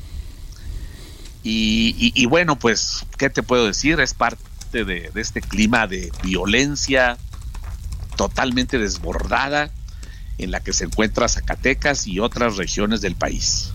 Eh, Arturo, ¿cómo, cómo eh, ves la situación de los jueces? Dices que con muy poca seguridad, que están en peligro los jueces en el país.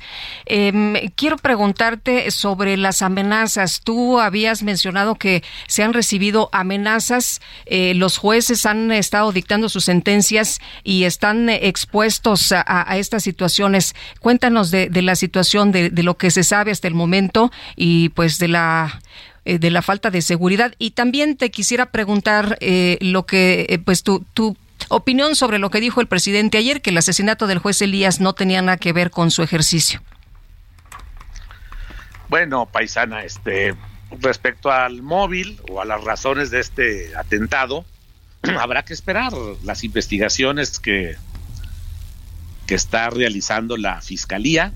Yo no me adelantaría a decir que, que el atentado fue o no fue por su actividad jurisdiccional. Yo creo que hay que esperar que la fiscalía dé con los responsables de este crimen y saber por qué lo hicieron. Este, pero bueno, respeto la opinión del señor presidente.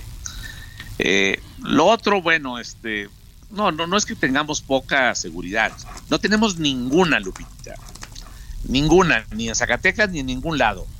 Este, pero bueno, pues es, es, parte de- de- de- del clima, repito, en que nos encontramos. Hace ocho días, poquito más, mataron a un general del ejército. Recuerdo no hace mucho mataron a un niño de tres años dentro de una iglesia.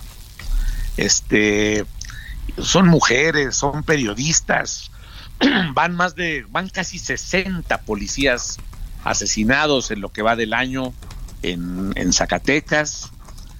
Este los motines en el Cerezo, los bloqueos carreteros, recordarán también este a principios del año dejaron 10 cuerpos en la puerta del Palacio de Gobierno. El desafío, el desafío al Estado mexicano por parte de los grupos de la delincuencia organizada ya ya no tiene límite.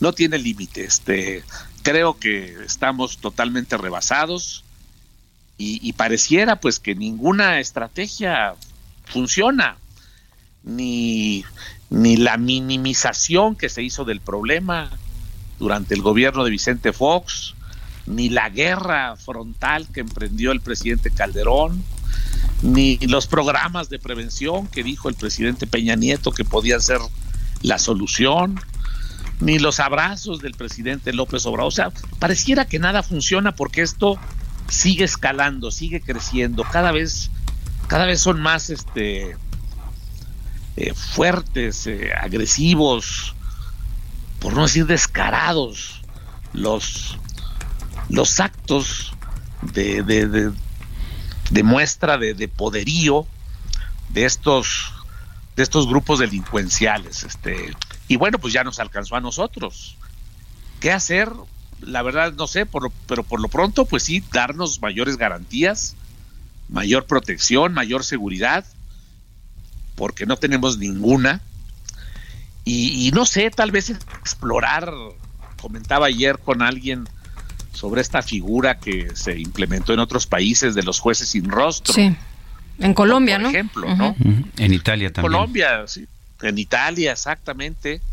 Creo que es tiempo de discutirlo, de revisar su, su pertinencia, su, su utilidad, este, pero lo peor que podemos hacer es no hacer nada. Y sí creo que, que se tiene que voltear hacia el poder judicial.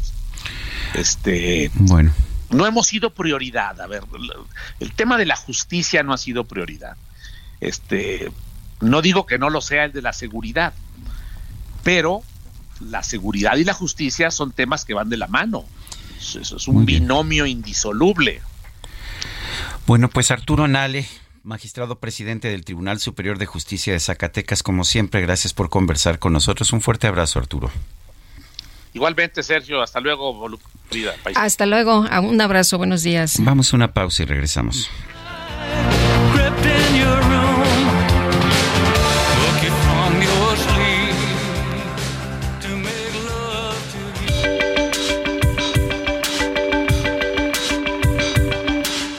Sarmiento y Lupita Juárez quieren conocer tu opinión, tus comentarios o simplemente envía un saludo para ser más cálida esta mañana. Envía tus mensajes. Hey, it's Ryan Reynolds and I'm here with Keith, co-star of my upcoming film If, only in theaters May 17th. Do you want to tell people the big news?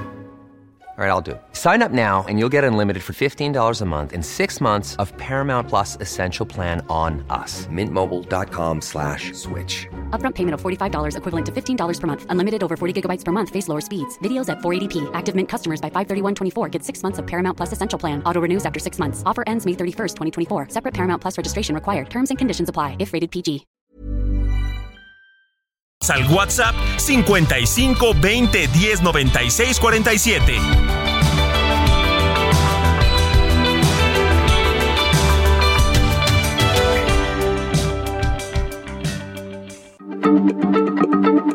Heraldo Radio, la H se lee, se comparte, se ve y ahora también se escucha.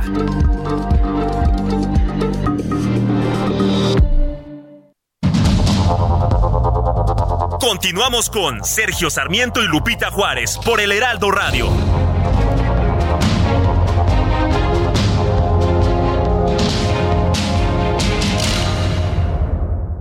Lo mejor de México está en Soriana. Aprovecha que la papa blanca está a solo 27.80 el kilo y el limón con semilla a 18.80 el kilo o lleva naranja a 13.80 el kilo. Sí, naranja a solo 13.80 el kilo. Martes y miércoles del campo de Soriana, solo 6 y 7 de diciembre. Aplica restricciones.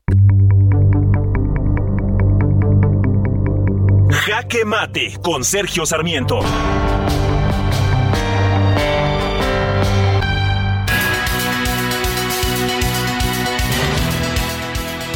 Se espera que hoy se vote finalmente la iniciativa de reforma constitucional electoral. Se necesitarían dos terceras partes de los votos en la Cámara de Diputados para que la iniciativa fuera aprobada y pudiera pasar al Senado, pero ya sabemos que difícilmente esto se va a lograr el PAN y el PRI eh, se han negado públicamente a votar por la iniciativa y de hecho lo que estamos viendo es que incluso los partidos satélite, los partidos aliados del gobierno, el Partido del Trabajo y el Partido Verde, eh, tienen serias dudas acerca de esta iniciativa. ¿Y por qué? Pues es muy sencillo, es una iniciativa hecha para fortalecer al partido del gobierno y debilitar a todos los partidos, ya sea de la oposición o los partidos del gobierno, pero que no son los partidos ah, mayoritarios del gobierno. Entiendo que el presidente de la República que quiere dejar un legado histórico en México quiera eliminar o debilitar a la oposición. Sin embargo, lo que nos dice la experiencia en México y en otros países del mundo es que una democracia se fortalece cuando tiene una oposición responsable y constructiva. Regresar a los tiempos del partido hegemónico, a los tiempos del viejo PRI que tuvimos durante tantas décadas, simplemente no ayudará a construir una mejor democracia. Mejor preservemos la actual democracia que nos ha permitido la experiencia de la alternancia de partidos en el poder por primera vez en nuestra historia. Yo soy Sergio Sarmiento y lo invito a reflexionar.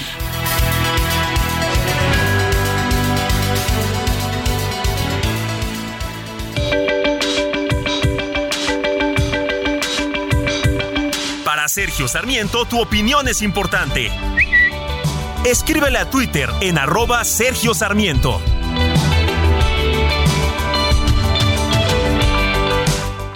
En Soriana encuentras la mayor calidad. Aprovecha que el pollo entero fresco está a 39.90 el kilo y lleva carne molida de res 80-20 a 89.90 el kilo. O compra uno y el segundo al 50% de descuento en quesos Nochebuena en paquete. Soriana, la de todos los mexicanos. A diciembre 7, aplican restricciones.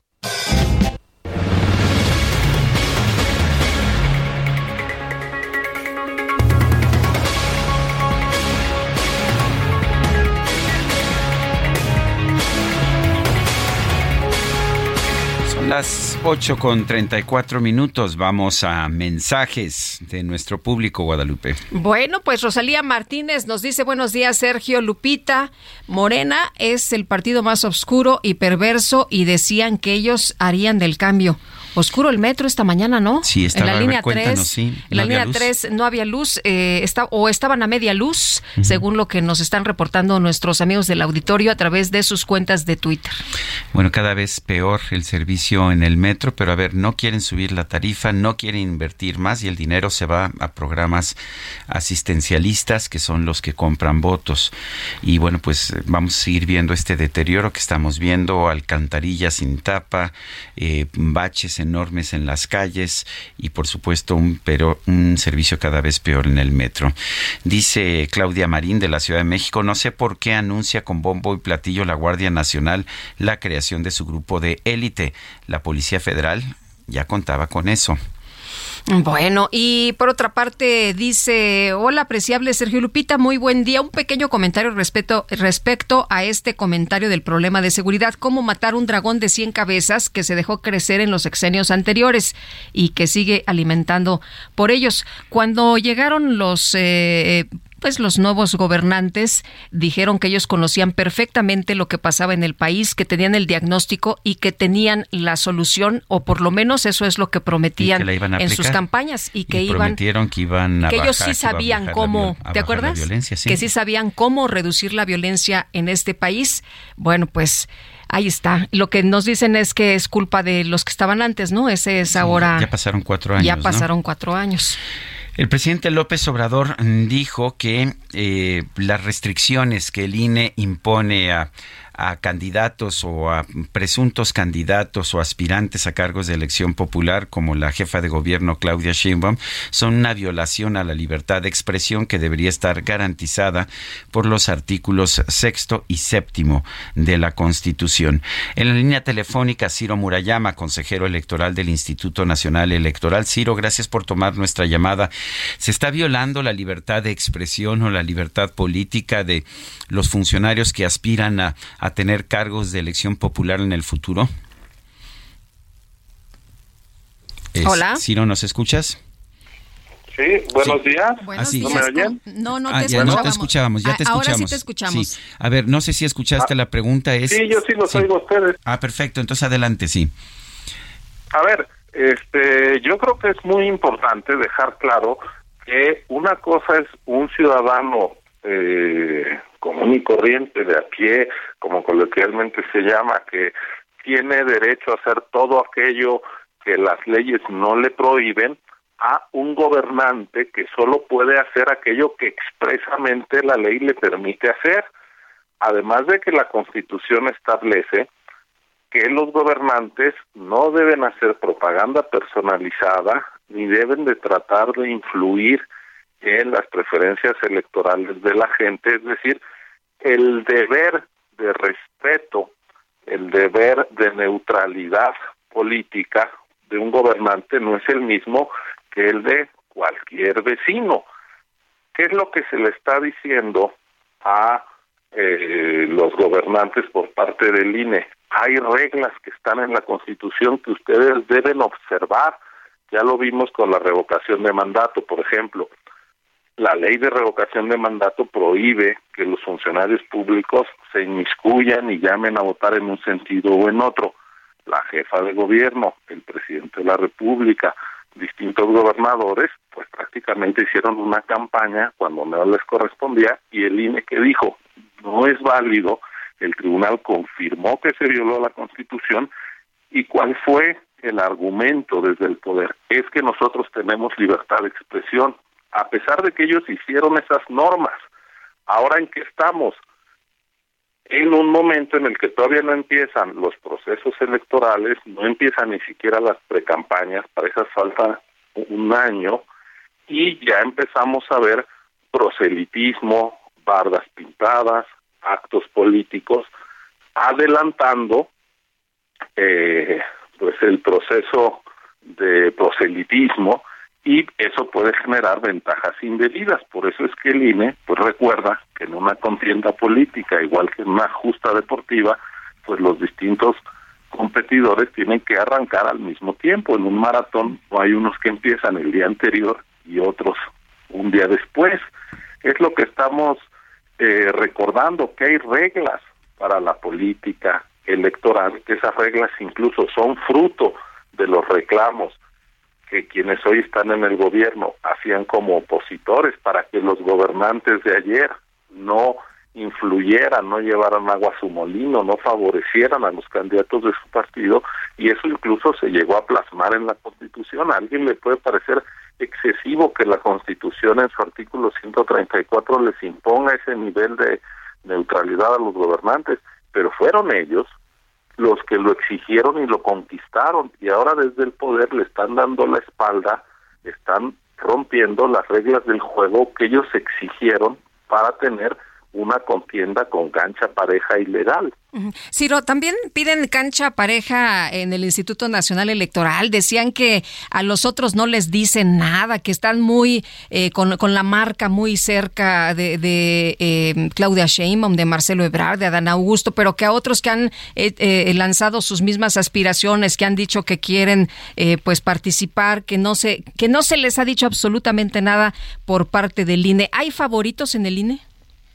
Ningún favorito ni favorita. Y déjame, en realidad me estás formulando dos preguntas y déjame ir a ellas.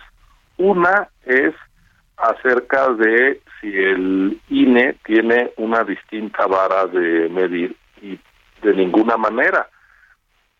Por ejemplo, ya nos pronunciamos sobre los actos que hizo Morena en Toluca y luego en Coahuila, justamente donde va a haber elecciones, llevando pues a la plana mayor incluso del gabinete, a la jefa de gobierno, en fin, y dijimos, oigan, esto ya son mítines de campaña, no se vale.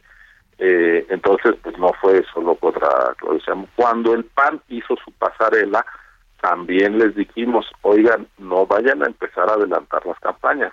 Ahora, ¿cuál ha sido? Así que pues no hay ninguna doble vara. Para todos los que incurren en esto, la respuesta es la misma. Ahora, no se trata, y eso hay que distinguirlo bien, el INE no está diciendo que no puedan decir que tienen sueños y aspiraciones, eso es lo más normal en la política, que los políticos estén pensando a qué cargo van a ir, quizás también sería bueno que se preocuparan por rendir buenas cuentas y gobernar bien, pero más allá de eso, nosotros no hemos dicho que la jefa de gobierno, que el canciller, que el secretario de gobernación, que el presidente del Senado, que legisladores y legisladores de otros partidos, presidentes municipales, gobernadores del color que sea, no puedan decir que les interesa la presidencia de la República. Nunca hemos censurado eso. Mal haríamos. ¿Qué es lo que estamos diciendo? Que no empiecen las campañas antes de tiempo. No es lo mismo decir, pues yo estaría interesado en participar en un proceso y cuando legalmente se convoque, yo que soy una persona democrática que respeta la ley, me voy a apuntar y en ese momento, pues claro que haré todo lo que la ley me permite para buscar las adhesiones de mi partido y luego fuera de él, pues eso sería lo normal y lo legítimo y eso no lo estamos nosotros eh, obstaculizando. ¿Qué es lo que estamos diciendo? Que hay cientos y cientos, quizá ustedes, Sergio Lupita, han visto bardas en la Ciudad de México, en otras entidades. Yo muchas. de semana, como muchos, estuvimos en la feria de Guadalajara presentando libros. Pues yo vi, este, en toda la zona metropolitana de allá de Jalisco, pues mucha este, publicidad propia de una campaña ya este, electoral y eso implica que hay quien está coordinando, gastando equipos, gastando dinero, pagando propaganda y las reglas para que la política sea transparente en México es que el dinero tiene que surgir de fuentes transparentes, se tiene que reportar a la autoridad electoral y tiene que haber responsables, que son los partidos políticos, los precandidatos y los candidatos de esos gastos. Hoy, cuando nos presentan denuncias, nosotros preguntamos y que dicen las personas que se están beneficiando de esta publicidad, no, yo no tengo nada que ver, no sé. Ah, bueno, si usted no tiene nada que ver, pero ya está empezando ese proselitismo adelantado por unas personas que la quieren mucho, pero que están empezando a violentar la legalidad, pues deslíndese. Entonces el INE no le dijo que se callara, no atentó contra su libertad de expresión. ¿Qué es lo que le dijo? Pues entonces publique un deslinde e invite a sus simpatizantes a no hacer proselitismo anticipado, porque eso es violentar las reglas del juego democrático. Eso es lo que estamos. Pues Ciro Murayama, consejero electoral del INE, gracias por conversar con nosotros esta mañana. Gracias a ustedes, muy buen día. Gracias, igualmente, buenos días. En su Convención Nacional Democrática Extraordinaria, Movimiento Ciudadano aseguró que va a rechazar cualquier tipo de alianzas con PAN, PRI y Morena para las elecciones presidenciales del 2024. Misael Zavala, pues todo mundo tenía la esperanza de que fueran juntos, que fueran en bola, que fueran todos, eh, incluido Movimiento Ciudadano, pero una y otra vez Movimiento Ciudadano, Dante Delgado dice que no. Cuéntanos. Buenos días, Lupita. Buenos días, Sergio. Efectivamente, Lupita, pues ayer se llevó a cabo la Convención Nacional Democrática Extraordinaria del Partido Movimiento Ciudadano, donde Dante Delgado, líder de la Coordinadora Nacional del Partido Naranja, afirmó que no cometerán el mismo error que en el 2018 de unirse a alguna alianza y en este sentido dijo que pues para las elecciones del 2023 y del 2024 realizarán únicamente alianzas ciudadanas y no con los partidos del viejo régimen. En el cónclave donde el desaire lo hizo el gobernador de Jalisco, Enrique Alfaro, al no asistir al evento, a pesar de que la invitación pues había abierto ya hace más de un mes. El líder nacional de MC dijo ante delegados, líderes, legisladores e invitados que tienen a sus propios aspirantes para competir en las elecciones del 2024, por lo que definieron rechazar cualquier tipo de coalición con el PAN, PRI, Morena, para estas elecciones presidenciales y también para las elecciones eh, del 2023, donde se jugarán las gubernaturas de Coahuila y también el Estado de México. Dante Delgado dijo que pueden ganar la presidencia de la República por parte de Movimiento Ciudadano, porque son la única alternativa ante lo que ya antes, lo que ya les fallaron a el país, es decir, se refirió al partido político el PAN, el PRI y ahora a Movimiento de Regeneración Nacional. El líder de la coordinadora de MC dijo que los partidos de Acción Nacional y Revolucionaria Institucional son del pasado y se dieron a las presiones del presidente Andrés Manuel López Obrador y en este paquete también agregó que Morena y sus satélites son partidos del pasado y solo Movimiento Ciudadano es el futuro de México. En esta también en esta convención, en este cónclave que reunió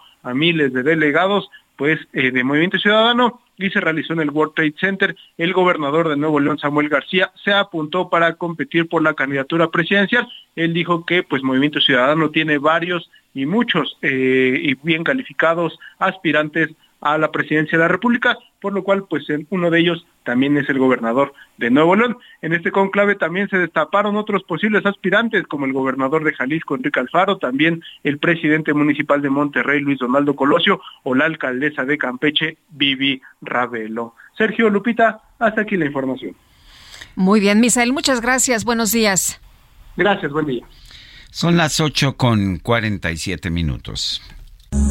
El Químico Guerra. Con Sergio Sarmiento y Lupita Juárez. Químico Guerra, ¿qué nos tienes esta mañana? Adelante. ¿Qué les parece, Sergio Lupita, si hablamos de otra cosa y nos despejamos un poquito la mente con buenas noticias? Fíjense, hay una nueva pista de cómo y por qué se diseminan las células cancerosas en el cuerpo. Un equipo internacional de investigadores, liderados por el doctor John D. Lewis, profesor de oncología translacional en la Facultad de Medicina de la Universidad de Alberta, en Canadá, ha descubierto un nuevo mecanismo que les permite a las células cancerosas moverse por todo el cuerpo. Este conocimiento frontera proporciona el potencial para detener la metástasis, la cual es responsable del 90% de las muertes por cáncer. el 90% de la gente que fallece de cáncer es porque tuvo metástasis. Esta investigación publicada en el número de ayer lunes en Nature, esta gran y prestigiada eh, revista eh, británica, identifica que las células cancerosas se mueven más rápido cuando están inmersas, fíjense, cuando están inmersas en fluidos más densos. Un cambio que ocurre cuando el drenaje linfático, ¿verdad? De los ganglios, el, este drenaje, está comprometido por un tumor primario. Esa es la primera vez que la viscosidad de un fluido extracelular ha sido analizada en detalle. Escribe el doctor Luis en el artículo, se repite aquí, lo estoy citando.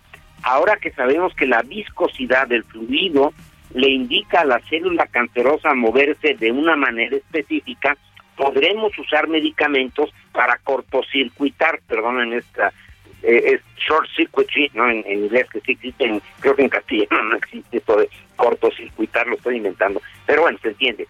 Eh, cortocircuitar esa ruta de señalización y frenar el movimiento de las células. Hemos podido demostrar, dice el doctor Luis, de manera muy específica que las células cancerosas cambian su expresión genética, o sea, modifican. Eh, eh, hay genes que se expresan en un momento dado cuando encuentran una viscosidad incrementada en el fluido circundante y se vuelven más agresivas. Esto, Sergio Lupita, es un avance importantísimo porque ya no únicamente se trata de matar a las células eh, cancerosas eh, o de impedir verdad que se generen en primer lugar sino una vez que están impedirles el que anden por todo el cuerpo alojándose después en otros órganos causando precisamente la metástasis. Se me hace que es un avance verdaderamente significativo. Ya le dejé a nuestra productora Carla la cita verdad de la revista Nature del día de ayer porque seguramente esto va a causar interés sobre todo en la comunidad oncológica en México, Sergio Lupita. Pues como siempre, Químico Guerra, gracias por traernos estas noticias que son tan importantes, pero a las que no todos los medios le prestan atención. Un fuerte abrazo. Igualmente, Sergio. Buenos días, Lupita. Adiós, buenos días, Químico. Bueno, oye, y no sé si, si conoces el trabajo, nuestros amigos del auditorio recuerdan aquella trilogía de Mira quién habla con eh, Kirstie Alley y John Travolta. El día de ayer se dio a conocer la muerte de la actriz a los 71 años tras una batalla contra el cáncer. Esta actriz, productora y guionista, estrella de series exitosas, falleció el lunes, según reveló la familia a través de un comunicado de prensa. Sus hijos anunciaron que la actriz murió después de una breve batalla contra el cáncer, la cual era desconocida para la mayoría del público y en redes sociales, en su comunicado, lo que escribieron fue nos entristece informarles que nuestra increíble, feroz y amorosa madre falleció después de una batalla contra el cáncer recientemente descubierto. Son las 8 con 51 minutos. Ayer se realizó un homenaje al pintor mexicano Rafael Cauduro, fallecido este pasado fin de semana. El homenaje se llevó a cabo en el Palacio de Bellas Artes. Eh, el, este lunes la Secretaría de Cultura del Gobierno Federal y el Instituto Nacional de Bellas Artes realizaron este homenaje en frente de las cenizas del pintor Rafael Cauduro. Al pie de las escaleras del vestíbulo, eh, amigos, familiares, colegas, autoridades del sector cultural nacional y público rindieron homenaje a este artista plástico que nos ha dejado pues una gran obra, obra muy importante, pero que en los murales que hizo en la Suprema Corte de Justicia nos deja también un duro comentario sobre la falta de justicia en nuestro país. Y vámonos con información de Israel Lorenzán esta mañana. Israel, ¿qué más tenemos? Buenos días de nuevo. Lupita, muchísimas gracias, Sergio. Ahora estamos recorriendo parte del Congreso de la Unión, desde la zona de viaducto y hasta las inmediaciones de Fray Servando. La circulación con algunos asentamientos a la altura del mercado de Jamaica. Hay que, por supuesto, utilizar el bloque de carriles del lado derecho para avanzar hacia la zona de Fray Servando. Aquí en este punto, algunos asentamientos, lento cambio de luces en los semáforos, tenemos elementos policíacos, pero aún así hay que manejar con mucho cuidado para nuestros amigos que van con dirección hacia la zona de Río Consulado. Pues Sergio Lupita, la información que les tengo. Gracias, Israel. Hasta luego. Y vamos ahora con Alan Rodríguez. Adelante, Alan. Sergio Lupita, muy buenos días. El eje central Lázaro Cárdenas está presentando avance bastante lento para todos nuestros amigos que se desplazan desde la zona del viaducto con rumbo hacia la zona de Bellas Artes. El tiempo que le estará tomando son aproximadamente media hora en avanzar este tramo. Mucha precaución por el paso de peatones en este punto y así continúa y la circulación mejora hasta la zona de Garibaldi superando esta zona del desnivel, el avance mejora hasta la zona de circuito interior. Es el reporte que tenemos. Gracias, Alan Rodríguez. Continuamos al buen día. Bueno, son las 8 con 53 minutos. Pues mira, en algunos países iban hacia adelante, Lupita, como por ¿Ah, ejemplo allá en Indonesia.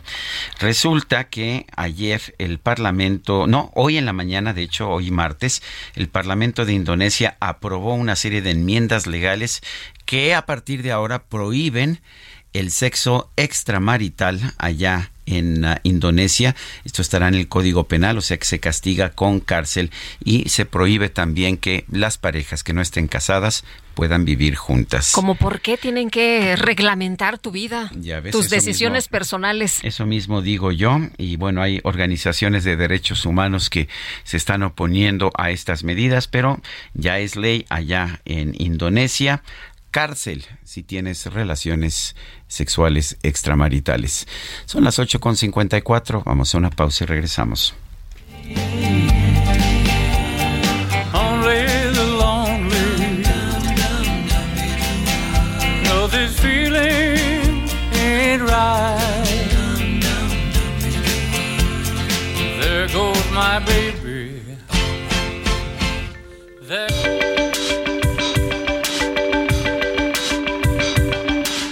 Sergio Sarmiento y Lupita Juárez quieren conocer tu opinión, tus comentarios o simplemente envía un saludo para ser más cálida esta mañana. Envía tus mensajes al WhatsApp 55 20 10 96 47.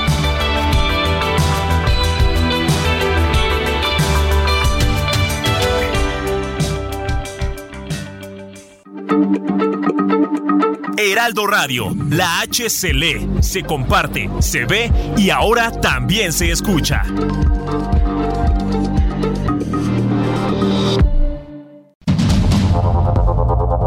Continuamos con Sergio Sarmiento y Lupita Juárez por el Heraldo Radio.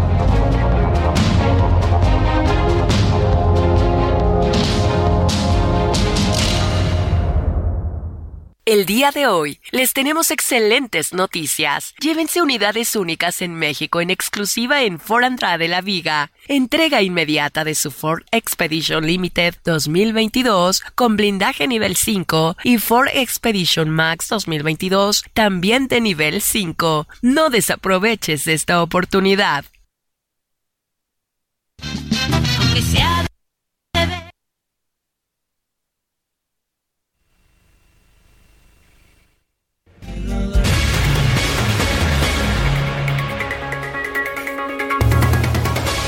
Y nos seguimos con los mensajes. Nos dice una persona del auditorio, buenos días Lupita y Sergio, quiero ser parte del club de Scrooge. No sé si se escribe así, pero bueno, espero lo lean al aire. Los escucho a diario. Un fuerte abrazo navideño. ay, ay, ay. Bueno, nos dice esto Pinky Cruz. Scrooge se escribe S-C-R o o-G-E, Scrooge. Scrooge. Oye, yo tengo una amiga que se llama Pinky Morris. ¿Ah, sí? Le mando también un abrazo. Además de a Pinky Cruz. Dice otra persona, Sergio, ¿por qué el presidente le da todo tipo de responsabilidades a las Fuerzas Armadas? No hay nada o nadie que pueda hacer algo en contra de esto. Cámara de Diputados, senadores, Poder Judicial. Este gobierno no trabaja para la sociedad, sino para sus intereses. ¿Será que este desgobierno quiere perpetuarse en el poder? Es lo que nos dice de, forma atenta el señor Alonso. Son las, son en este momento las nueve de la mañana con dos minutos.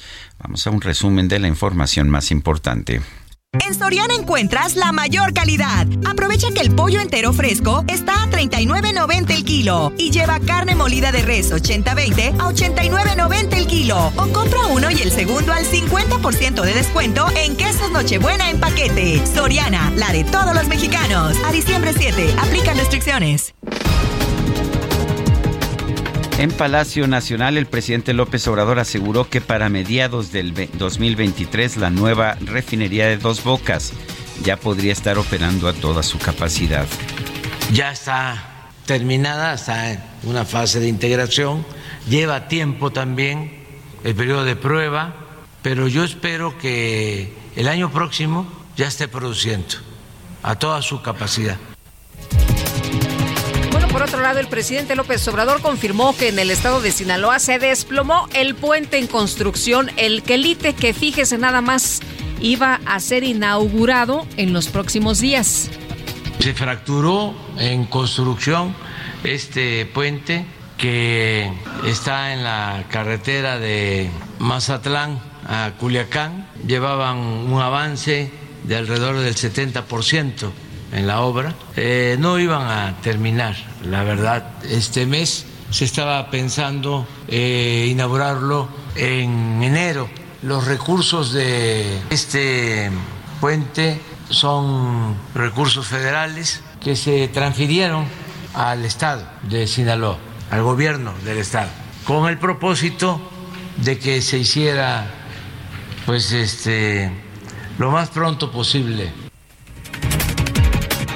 secretario de Gobierno de la Ciudad de México, Martí Batres, aseguró que ya no se va a enviar más policías a la alcaldía de Xochimilco para atender las propuestas, las protestas por la falta de agua carta, Luis Amudio, director general de Altos Hornos de México, denunció que la Comisión Federal de Electricidad lleva a cabo una campaña de agresiones en contra de su empresa, como la suspensión del servicio en la mina Hércules de Coahuila. Representantes de Meta Platforms Inc. reconocieron que podrían verse obligados a eliminar la publicación de noticias en Facebook en caso de que el Congreso de Estados Unidos apruebe la nueva ley de competencia y preservación del periodismo. Este lunes un autobús fue sepultado por una luz en una carretera del noroeste de Colombia. Las autoridades confirmaron un saldo de por lo menos 33 personas muertas. Aunque sea de vez en cuando, aunque sea de contrabando, pero ámame. En redes sociales surgió un gran debate luego de que el Parlamento de Indonesia aprobó un paquete de reformas al Código Penal para prohibir las relaciones sexuales premaritales y extramaritales. El portavoz del equipo encargado de la enmienda, Albert Aries, dijo que estas conductas solo podrán ser denunciadas por el cónyuge, los padres o los hijos de los infractores.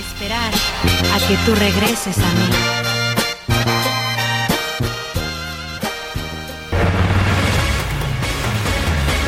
Bueno, y el presidente López Obrador informó que la Secretaría de la Defensa Nacional y la de Marina tendrán a su cargo los dos aeropuertos de Campeche. Fernando Gómez es analista de aeropuertos y negocios. ¿Cómo estás, Fernando? Gracias por tomar nuestra llamada. Buenos días.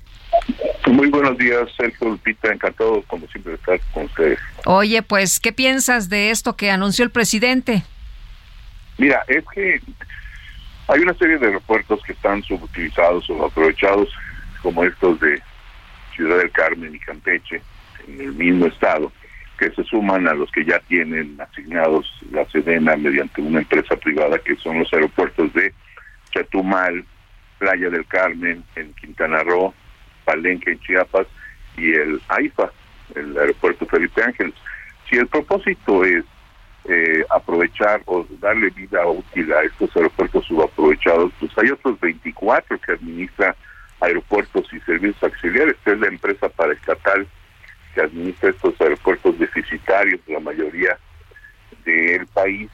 Y pues si ese es el propósito, sería bueno de una vez que consideraran esto. Ahora, pues eh, darles eh, estos aeropuertos en concesión a esta empresa, pues podría ser una buena intención. Sin embargo, hace falta recursos para poderlos mantener. ¿De dónde van a salir esos recursos para hipotéticamente lo aprovechen en sus pensiones o en sus jubilaciones para la Sedena, que también es un buen propósito? Pero estamos viendo que no hay una estrategia para manejar este en ese sentido estos aeropuertos y ahí podríamos arrancar con otros proyectos ferroviarios, con otros proyectos portuarios, aduanales, etcétera, que están dándoselos a administrar a la Sedena o a mandos que provienen de la Sedena mediante esta empresa privada. Este es el problema, utilizar recursos públicos para financiar proyectos privados. Al final de cuentas es una empresa privada, ¿eh? el mensaje es que pues estas empresas de, los, del ejército van a ser subsidiadas y pues esto sería de alguna forma competencia una competencia desleal no en contra de las empresas privadas que se encuentran en el mismo campo sí prácticamente así es Sergio lo dices correctamente. Y pues el punto es que eh, si la cuestión es derivar en una competencia pues la competencia no se da por decreto. Y la reactivación de aeropuertos tampoco se da por decreto. Puede ser que incentiven rutas hacia estos destinos que están siendo poco comunicados, efectivamente, y pues eh, debería de haber una estrategia, por eso te menciono, debería de haber una estrategia precisamente no nada más comercial, sino también de cómo incentivar para que las aerolíneas atiendan este llamado de, de generar rutas aéreas en esos estados o en esos destinos. Pero por algo han estado durante décadas abandonados, olvidados, porque precisamente no hay una estrategia de integración que permita tener una reactivación económica regional, fuentes de empleo, etcétera, etcétera, sino lo que vemos es que va a ir a parar a estos recursos públicos a fondos que deberían de ser utilizados en el sector salud, por ejemplo, en la compra de vacunas, en la generación de proyectos rentables, que sí hacen falta muchos en el país. Ahora, Fernando, lo, que lo que vemos es, por ejemplo, en el aeropuerto eh, Felipe Ángeles, que están forzando, o sea, primero se hace todo el proyecto y luego están forzando que pues se pueda eh, llegar algún avión y la verdad es que eh, no no vemos que esto funcione. ¿Sería lo mismo? ¿Estaríamos viendo exactamente lo mismo? Sí, precisamente porque no contaron con un plan ejecutivo, un plan de negocios. No basta con construir infraestructura o edificios, sino generar, o sea, procurar que estos proyectos sean rentables y que generen desde el principio eh, el factor de productividad con el que fueron concebidos. Eh, es decir, si es una refinería o es el tren Maya o es el aeropuerto, pues eh, generar la solución que estaban buscándose con tal propósito, ¿no? Y pues no puedes forzar tampoco a las aerolíneas a hacer esto o aquello. Sí lo están haciendo, están incorporando ciertos vuelos, pero saben que son vuelos con pérdidas, que son vuelos a medio a medio llenar y que son poquitos vuelos. ¿Cómo lo compensan? Pues con otras rutas, con otros vuelos, con otras operaciones donde sí cobran caro, donde sí hay mercado, pero no se trata de hacer concesiones o dádivas o favores en reciprocidad, sino se trata de generar un entorno productivo, un círculo virtuoso que genere pues eh, mayores inversiones y mayores beneficios, ¿no? Eh, también el, ejército, al ejército se le va a dar una, eh, una línea aérea. Eh, ¿Qué significa esto y no es también competencia desleal? Sí, efectivamente. Tendrían que modificar la ley de aviación y la ley de aeropuertos que no permite hasta el momento que un concesionario de aerolínea o de ruta aérea tenga a la vez o administre un aeropuerto y viceversa, porque precisamente se trata de evitar esta competencia desleal. Y obviamente al hacerlo o modificar esta ley que ya entró una iniciativa de ley a, propuesta de un diputado del Partido Morena, eh, lo podrían hacer, pero obviamente generaría una incertidumbre, una desconfianza y una, un piso no parejo para los competidores y pues obviamente va en contradisposición de lo que se está buscando, precisamente que haya competencia y que haya tarifas bajas. No se logra así. Creo que hace falta que le asesoren bien al presidente en esa materia, precisamente para generar, no obstante los buenos propósitos que pudiera haber, de generar estas condiciones de competencia y de beneficio para una aerolínea mexicana, pues este generar, ver también en ese sentido de dónde van a salir los recursos para echar a andar una aerolínea que requiere pues aviones, no nada más el TP-01 o el avión presidencial, más otros 10 que tiene la, la Sedena que pertenecían al Estado Mayor Presidencial, sino que también veamos cuál es la rentabilidad y la viabilidad de una empresa en tal sentido, porque si no, pues van a ser vuelos subsidiados para quién, pues no lo sabemos. Eh, y, bueno, nos imaginamos. Sí, eh, seguramente pues no tendría el éxito que debería de buscarse, ¿no? Todos queremos que le vaya bien al país, pero con, con proyectos bien planteados. Claro. Desde el principio. Muy bien, Fernando, muchas gracias. Muy buenos días. Muy buenos días. Son las nueve de la mañana con 13 minutos. En Soriana encuentras la mayor calidad. Aprovecha que el pollo entero fresco está a 39.90 el kilo y lleva carne molida de res 80-20 a 89.90 el kilo. O compra uno y el segundo al 50% de descuento en quesos Nochebuena en paquete. Soriana, la de todos los mexicanos. A diciembre 7, aplican restricciones. En vivo y en directo para todo el mundo mundial. La espera terminó. Vamos a empezar a vivir una experiencia única. Invade tus sentidos. Siente la fuerza de mi música. La micro deportiva. Esto comienza así. En tu planeta me quedé. Fue por un tiempo muy nunca fue mi plan. Pues ya está con nosotros Julio Romero. ¿Cómo estás, Julio? Muy bien, Sergio Lupita, amigos del auditorio. Qué placer saludarles. Pues arrancando la jornada de este martes. Y pues echando, echando lámina informativa. Ya saben que en esta micro deportiva somos plurimusicales. Así es que entra absolutamente todo.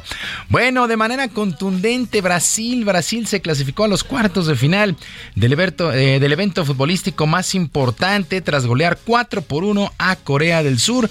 El cuadro sudamericano mandó honestamente un mensaje de que siguen siendo firmes candidatos para ganar el certamen luego de generar alguna duda en su último duelo en la fase de Vinicius, Neymar de penalti, por cierto regresó, regresó Neymar después de una inflamación en el tobillo.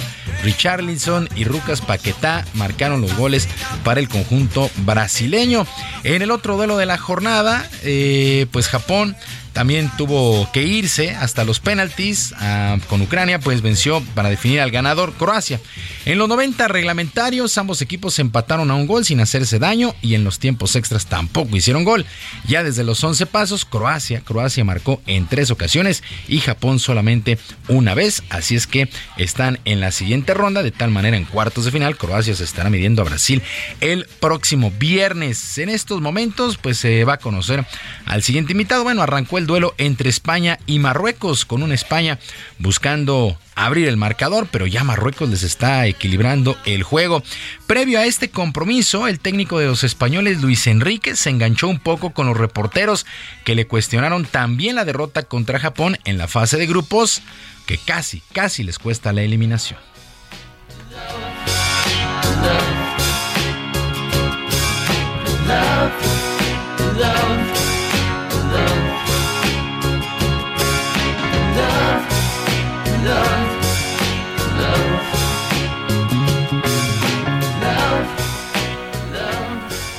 Estamos hablando de 90 por 3, 270, si no estoy mal en matemáticas, Pablo, ¿no?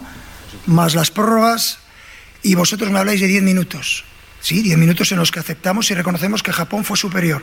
De 270 minutos, que serían unos 300 entre los descuentos, ponéis la atención en los 10 minutos que no os gustaron. Va a haber más minutos de esos, claro que los va a haber. Transfusión. 0 por 0. Se ha rebasado ya el minuto 14 de este compromiso. España 0 por 0 con Marruecos. Para la una de la tarde, Portugal, el Portugal de Cristiano Ronaldo se estará enfrentando a Suiza. Partido también muy, muy atractivo.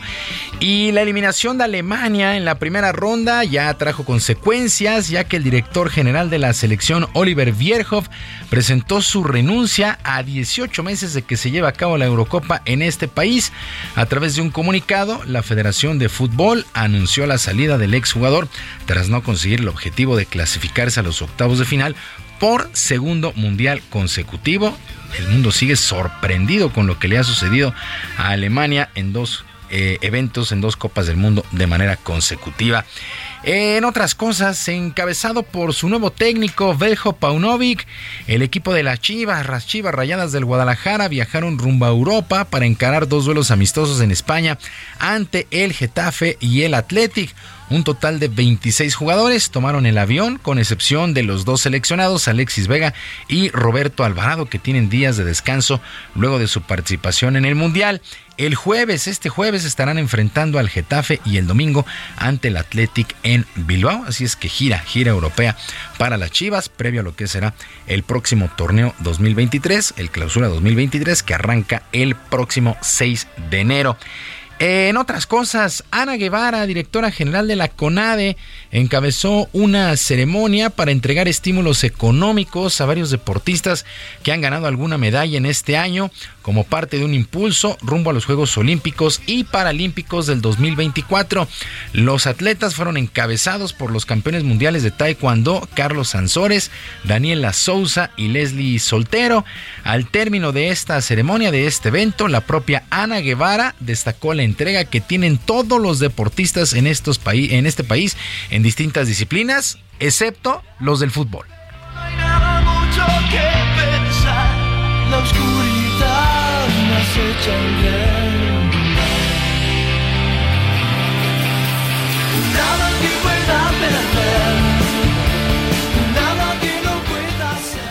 Históricamente pues el equipo mexicano en la lucha de pues, llegar a ese añorado quinto partido, pero pues el quinto partido no significa absolutamente nada. Y acá tenemos eh, pues atletas que están dentro del top 10 del mundo, unos están en el ranking 1 del mundo, son medallistas eh, mundiales, algunos tuvieron la oportunidad de ir a los Juegos Olímpicos, tener presencia olímpica. Ruego al tiempo aquel momento En fin, Ana Guevara nunca, nunca ha querido al fútbol. Eso desde que era atleta y lo confirma ahora que es directora general de la CONADE. En fin, así las cosas. Y llegó a su fin la semana 13 en el fútbol americano de la NFL con el clásico lunes por la noche y en un muy buen juego, la verdad muy atractivo. Tom Brady en Tom Brady encabezó el regreso de los Bucaneros de Tampa Bay para vencer 17 a 16 a los Santos de Nueva Orleans. Brady lanzó 299 yardas, dos pases a las diagonales y tuvo una intercepción, 14 puntos en el cuarto cuarto eh, para Tom Brady. Andy Dalton 229 yardas, un pase de anotación. Con este resultado el equipo Nueva Orleans deja sus números negativos, 4 ganados y 9 perdidos, mientras que los Bucaneros de Tampa Bay emparejan 6 y 6.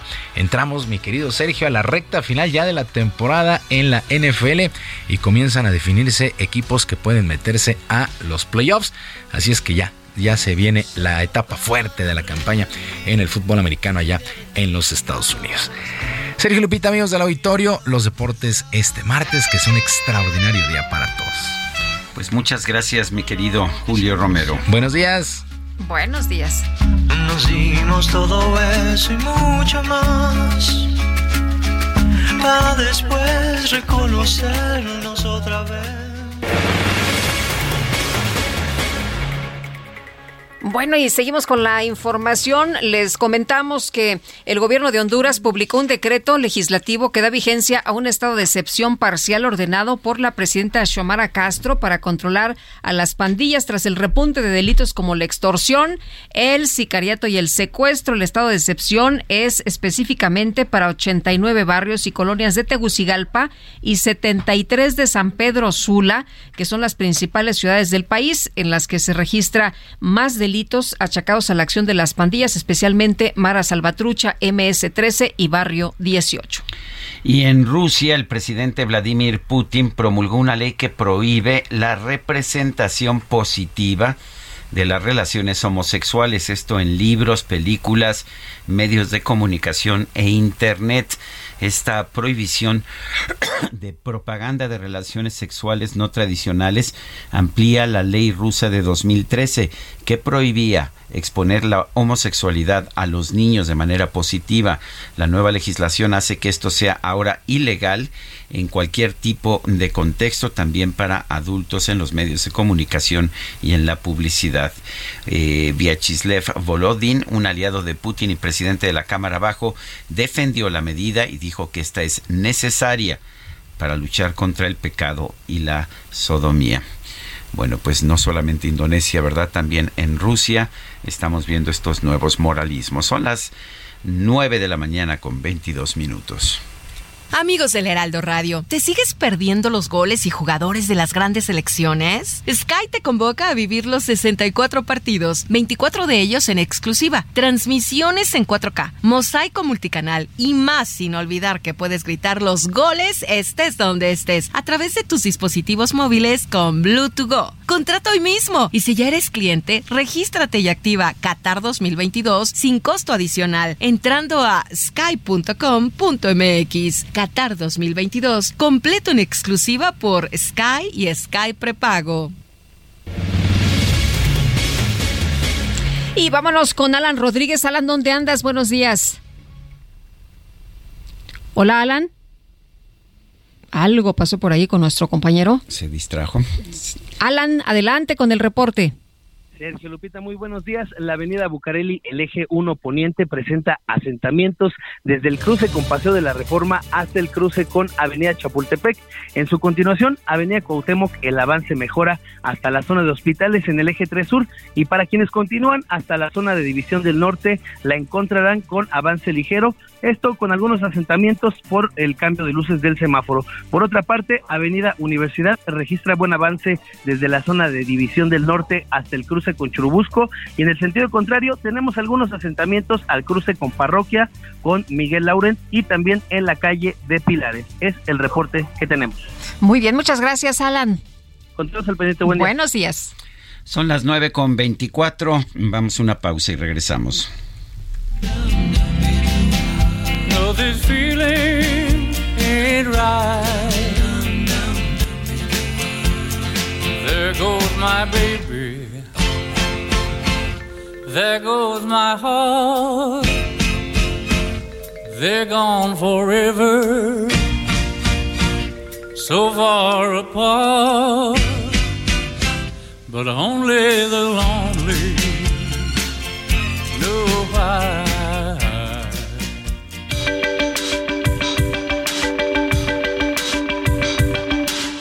Sarmiento y Lupita Juárez quieren conocer tu opinión, tus comentarios o simplemente envía un saludo para ser más cálida esta mañana. Envía tus mensajes al WhatsApp 55 20 10 96 47.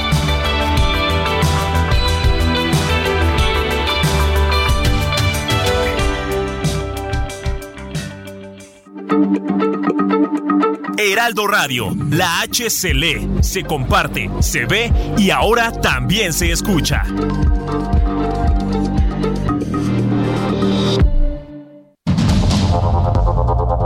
Continuamos con Sergio Sarmiento y Lupita Juárez por el Heraldo Radio.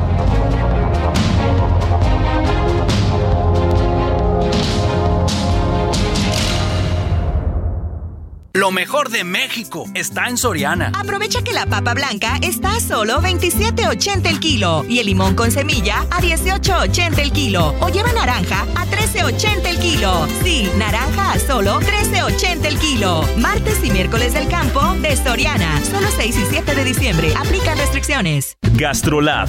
Historia, recetas, materia prima y un sinfín de cosas que a todos nos interesan.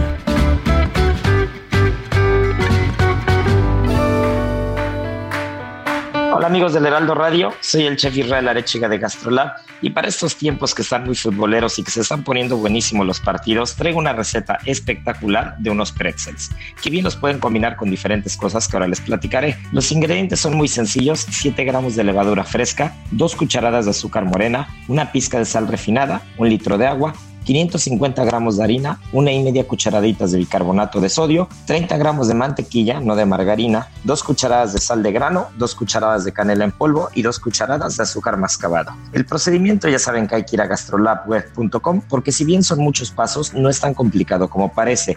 Lo que voy a aprovechar es para darles un par de tips. El primero es que se tienen que formar unos rollos de aproximadamente 30 centímetros y del grosor de una pluma o de un lápiz. Y así es como van a tener unos pretzels que una vez formados se van a hornear durante 10 minutos a 230 grados y no habrá fallo. Así que ya saben, hacer pretzels esta semana. Adhesivos, estucos y boquillas Semix. La mejor alineación para tener un acabado de campeonato. Presenta. Maestro, ¿cuál es el secreto para cubrir mejor? El secreto está dentro. ¿Dentro de mí, maestro? No, dentro de este empaque de aplanado Semix. Sé un campeón con Semix, que te ofrece la mayor variedad en adhesivos para instalar pisos y en estucos para aplanar paredes. Adhesivos, estucos y boquillas Semix. Bien pegado, bien seguro. Luego del frenético inicio de actividades de la Copa Mundial, en la que se disputaron cuatro partidos diarios de la primera ronda, una vez que concluya la jornada de este martes con los últimos encuentros de los octavos, vendrán dos días de descanso para dar paso a partir del viernes a los cuartos de final. Por lo pronto, la ronda se cierra con los encuentros que disputarán España y Marruecos, además del Portugal contra Suiza. Por el momento, ya están programados los encuentros Holanda-Argentina y Brasil-Croacia para el viernes, mientras que el sábado se efectuará el Inglaterra-Francia y el duelo que resulte con los vencedores de los partidos de este martes. Este será el mundial más corto en duración desde que se implementó el torneo con la participación de 32 selecciones, pues durará escasos 27 días, que contrastan contra los 31 que duró Rusia 2018 o los 32 que se prolongó Francia 98. Soy Edgar Valero y los espero más adelante aquí en el Heraldo Radio y todos los días a las 4 de la tarde en Los Profesionales del Deporte. Hasta la próxima. Obtén acabados de campeonato con el mejor equipo, el equipo Semix.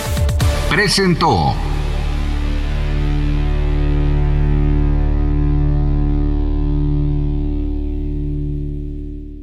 En Soriana encuentras la mayor calidad. Aprovecha que el pollo entero fresco está a 39.90 el kilo y lleva carne molida de res 80-20 a 89.90 el kilo. O compra uno y el segundo al 50% de descuento en quesos Nochebuena en paquete. Soriana, la de todos los mexicanos. A diciembre 7, aplican restricciones.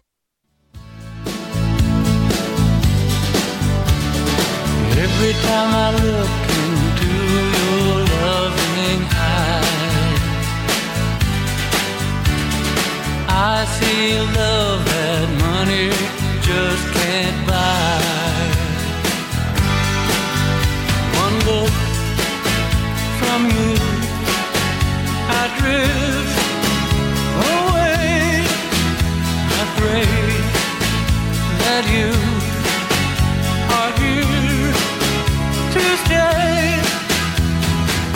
Seguimos escuchando música de Roy Orbison. Esto se llama You Got It. Lo tienes. Este cantante estadounidense Roy Orbison nació el 23 de abril de 1936. Falleció el 6 de diciembre de 1988. ¿Y cómo dices, Lupita, que era la música que ponían en las tardeadas? En las tardeadas de, mi pueblo. No, de tu De pueblo, de- Ah, del tuyo. Aquí el de la Ciudad de México. Sí, Bueno. Me gusta, me gusta Roy Orbison. se oye bonito. Qué buena música nos dicen muchos de nuestros eh, amigos y amigas del auditorio.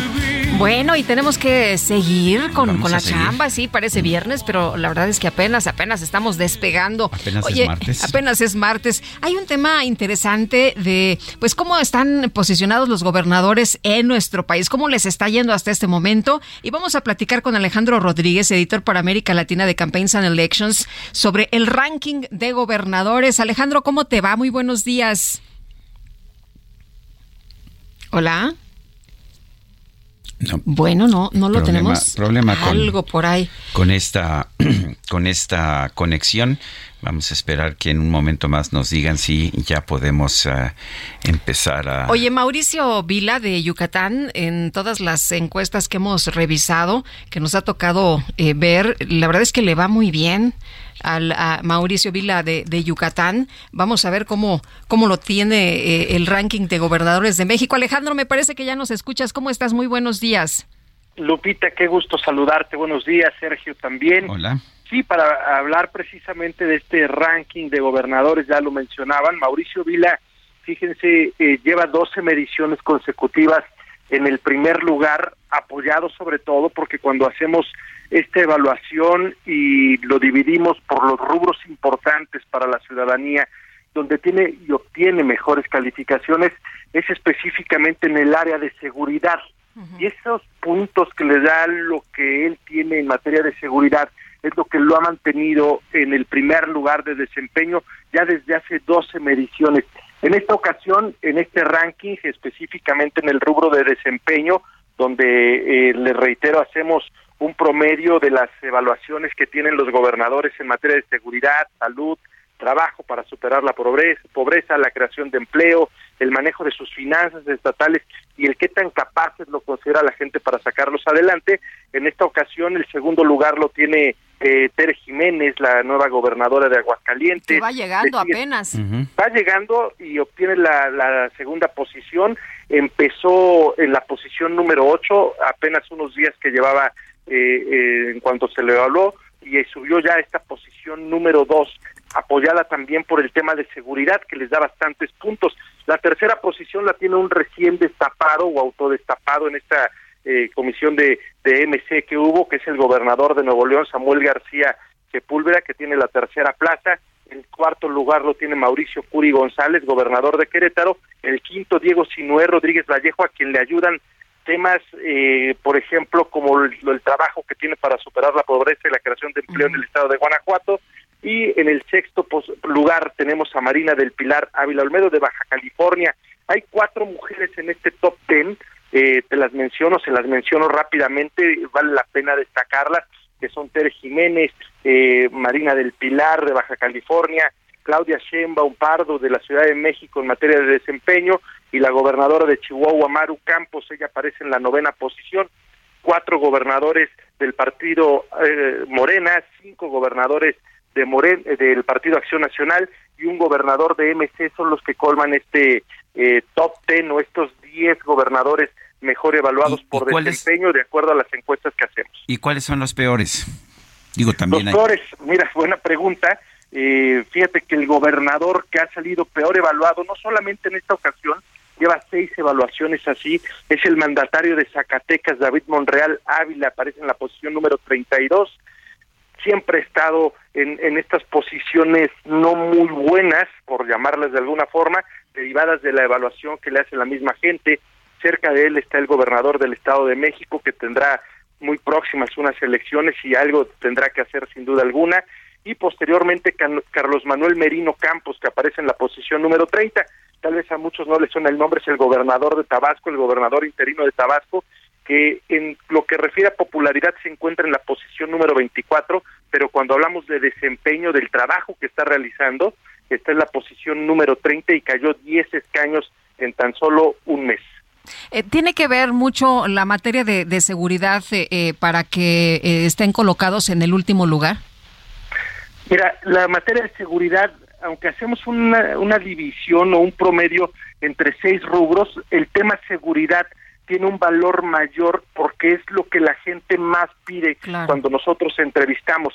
A eso le damos un valor del 30% y obviamente que cuando en seguridad se encuentran mal o se encuentran bien, influye básicamente en su calificación final. Y, lo hacemos así porque también a la gente le preguntamos qué es lo que más está pidiendo y la primer necesidad que tiene el ciudadano en México es el de seguridad es la de seguridad y posteriormente la de tener mejor o mayor economía y, y, mayor- y más dinero en su bolsillo. Esos son los dos principales rubros eh, que dan más puntaje a la hora de hacer nuestra evaluación final y las que le están ayudando a gobernadores específicamente eh, como Mauricio Vila, eh, como Tere Jiménez, como el mismo eh, Barbosa de Puebla o como Mari- Marina del Pilar en Baja California. Tienen buenas calificaciones en seguridad y eso les da un puntaje bueno tal y como lo dices Lupita, mientras que aquellos ya lo vimos como el caso de Zacatecas y lo que ha pasado en estas últimas horas que tienen un problema serio en seguridad eh, no se les ayuda bastante. Aunque Diego Sinue, que también tiene un problema de seguridad, sí tiene un buen este un buen ranking. ¿Cuál es la metodología? Eso, eso es, eso es bueno que lo digas, eh, Sergio, y qué bueno que lo tocas, porque Diego sí no es cierto, en seguridad no aparece muy bien evaluado, aparece en la tabla media, pero tiene otros puntos específicamente que le dan muy buenas calificaciones, específicamente el tema de la creación de empleo, el manejo de las finanzas estatales y el trabajo para superar la pobreza. Eso hace que cuando nosotros, como en una boleta de calificaciones, hacemos las evaluaciones finales, aparezca con, en una buena posición cuando nos referimos al tema de desempeño. O sea, la gente balancea lo positivo y lo negativo y, y en el caso de, de Guanajuato es más lo positivo que, que le ven que lo negativo, que es, es seguridad. Es correcto. Fíjate que lo que hemos tratado de hacer con este ranking de desempeño es diferenciarlo del tema popularidad. Eh, ustedes saben perfectamente que no es lo mismo ser el popular del salón de clases, al que todos quieren o el que mejor cae, el que tiene mejores calificaciones en una boleta, eh, y por eso hemos separado estos rubros que son los que consideramos en Campaigns and Elections, son los importantes y los que la gente y por los que la gente ha votado por una persona y por los que la gente está esperando que un mandatario haga su trabajo o haga mejor las cosas. Esos rubros específicamente son los que pueden hacer que la ciudadanía viva mejor o se sienta mejor en el estado que ha elegido para, para vivir o en donde le ha tocado nacer o donde las circunstancias lo han llevado. Es por eso que hemos hecho esta división y a final de cuentas sacamos las calificaciones de cada uno de los rubros preguntándole a 19.200 personas en el país y posteriormente hacemos este promedio, este ponderado para poder saber cuáles son eh, las calificaciones del mejor evaluado al peor evaluado de los mandatarios. Muy bien, pues Alejandro, muchas gracias por platicar con nosotros esta mañana. Buen día. Sergio Lupita, un placer platicar con ustedes. Muchas gracias. Gracias. Y bueno, hace ya meses le llevamos una noticia, eh, pues que era muy importante para el gobierno de la República, la inauguración de Dos Bocas, de esta refinería de Dos Bocas. El problema es que esto fue el primero de julio de este 2022 y todavía no empieza a producir Dos Bocas.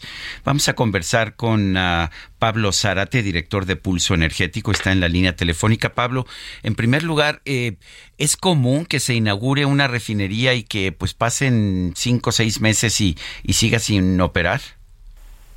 No, Sergio, estamos ante una, un- una situación absolutamente extraordinaria. Normalmente se, se sobreentiende que si estás inaugurando algo es porque ya funciona y está listo para arrancar operaciones inmediatamente. Eh, aquí el gobierno de México tomó la decisión explícita de inaugurar algo que no estaba terminado, que prometieron que iba a estar funcionando para finales de este año y ahora escuchamos al presidente decir que, que se va a tardar más, que va a ser a mediados del próximo año cuando Dos Bocas empiece a operar. Claro que por la situación de la, de la infraestructura y por el momento en el que está la obra, podríamos ir asumiendo que esa, que esa meta, meta también se podría terminar aplazando. Oye, pero Pablo, lo que el presidente dice de manera muy convincente es que la nueva refinería de Dos Bocas ya podría estar operando a toda su capacidad. O sea, lo que se imagina, eh, eh, pues la gente es que vamos a estar muy bien eh, y luego imagínate una refinería operando a toda su capacidad en 2023, pues no suena nada mal. Pues es que se nos fue el, el momento, Lupita. Eh, 2022 es un año donde las refinerías han tenido ganancias francamente extraordinarias. Estamos hablando de márgenes operativos de más o menos 16 dólares por barril para lo que es comparable, que es la costa del Golfo de Texas. Eh, y son márgenes que nunca en la historia reciente habíamos visto. Desafortunadamente, las demoras del presidente y de la secretaria Rocío significan que no pudimos aprovechar esa ola y que cada día de retraso que tenemos, pues, tenemos ingresos perdidos de forma extraordinaria. Conforme se vayan normalizando los mercados, lo que vamos a ver es márgenes mucho más chicos que nos regresan al famoso centavero, al famoso negocio centavero de la refinación, que es una competencia en logística y en eficiencia muy, muy dura, con una posibilidad de tener ganancias a estos niveles eh, pues, francamente imposible. Entonces, sí creo que las, las demoras del presidente, las demoras de la secretaria Rocionale, están resultando extraordinariamente costosas. ¿Cuánto dices que cuesta cada día que no opera esta refinería? Son casi 5 millones de dólares que estamos perdiendo. Son casi 5 millones de dólares, exacto, de ingresos perdidos.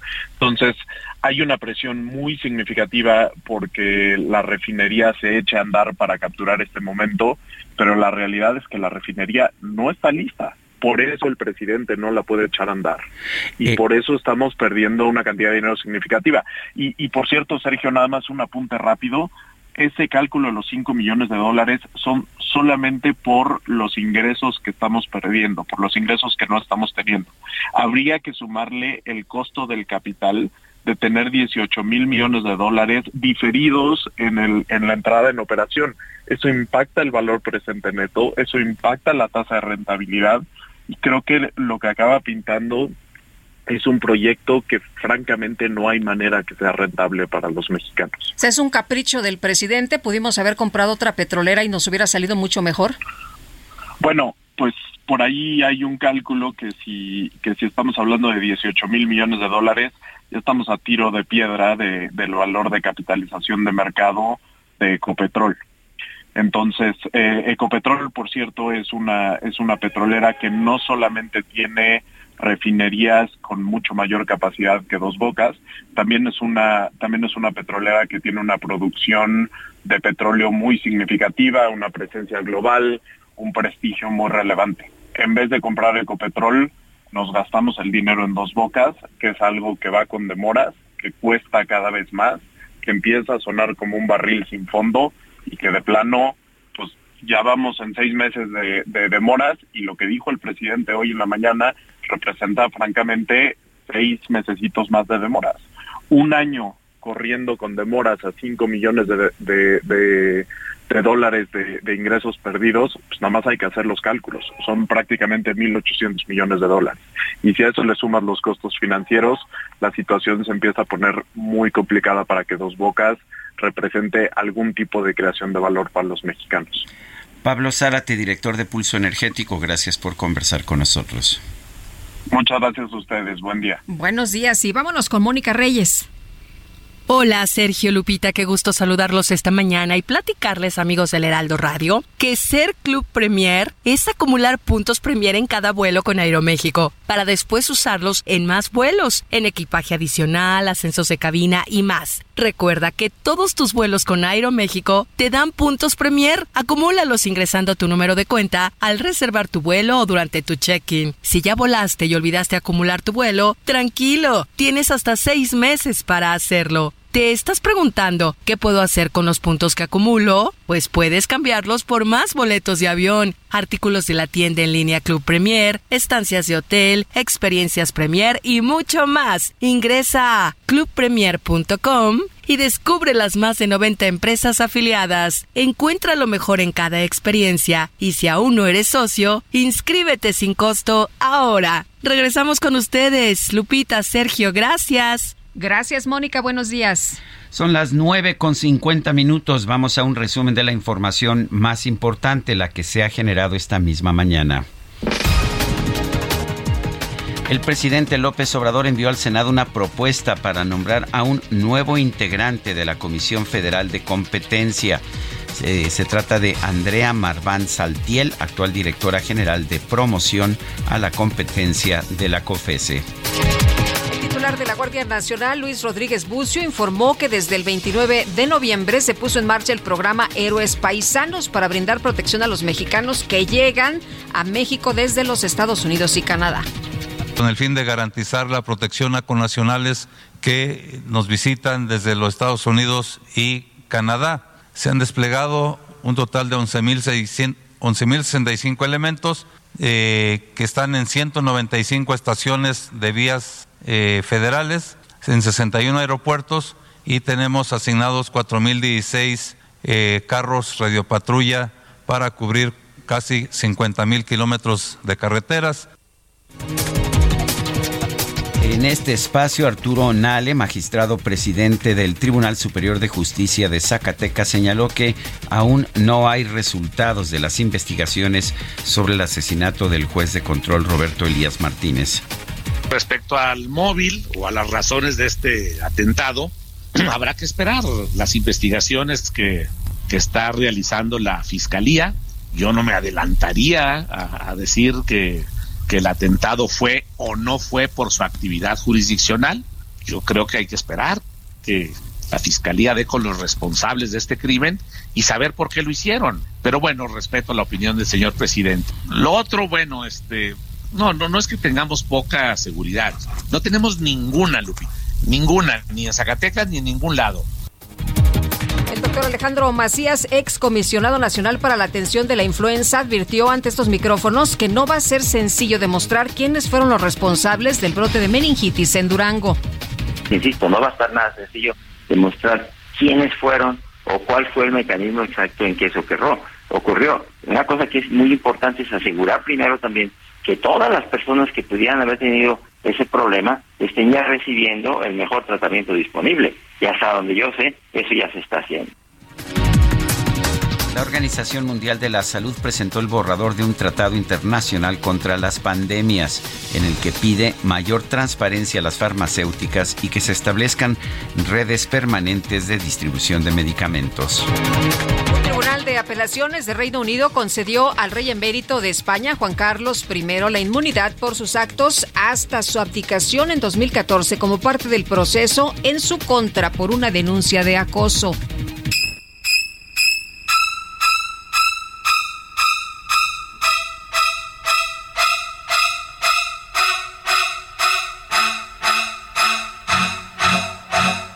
Bueno, pues la ciudad de Nueva York lanzó una peculiar convocatoria para contratar a su nuevo director de mitigación de roedores, y así se le llama, director de mitigación de roedores. Hombre, qué puesto. Este tendrá un sueldo anual equivalente a más de 3 millones de pesos. El anuncio explica que se está buscando a alguien con sed de sangre, decidido a estudiar las soluciones desde varios ángulos como la innovación tecnológica, la gestión de la basura y Escuche usted, la matanza en masa. Uf.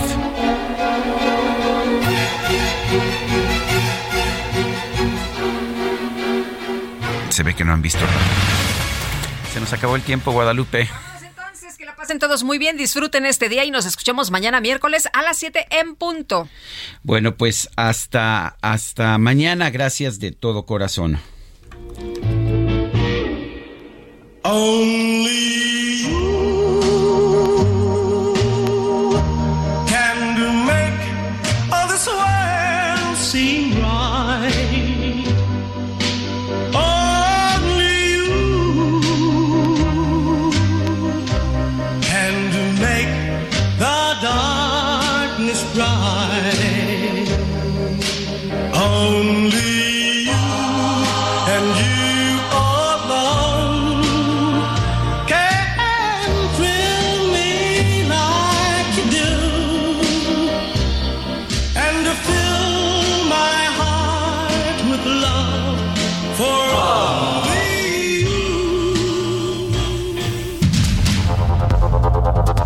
Heraldo Media Group presentó Sergio Sarmiento y Lupita Juárez.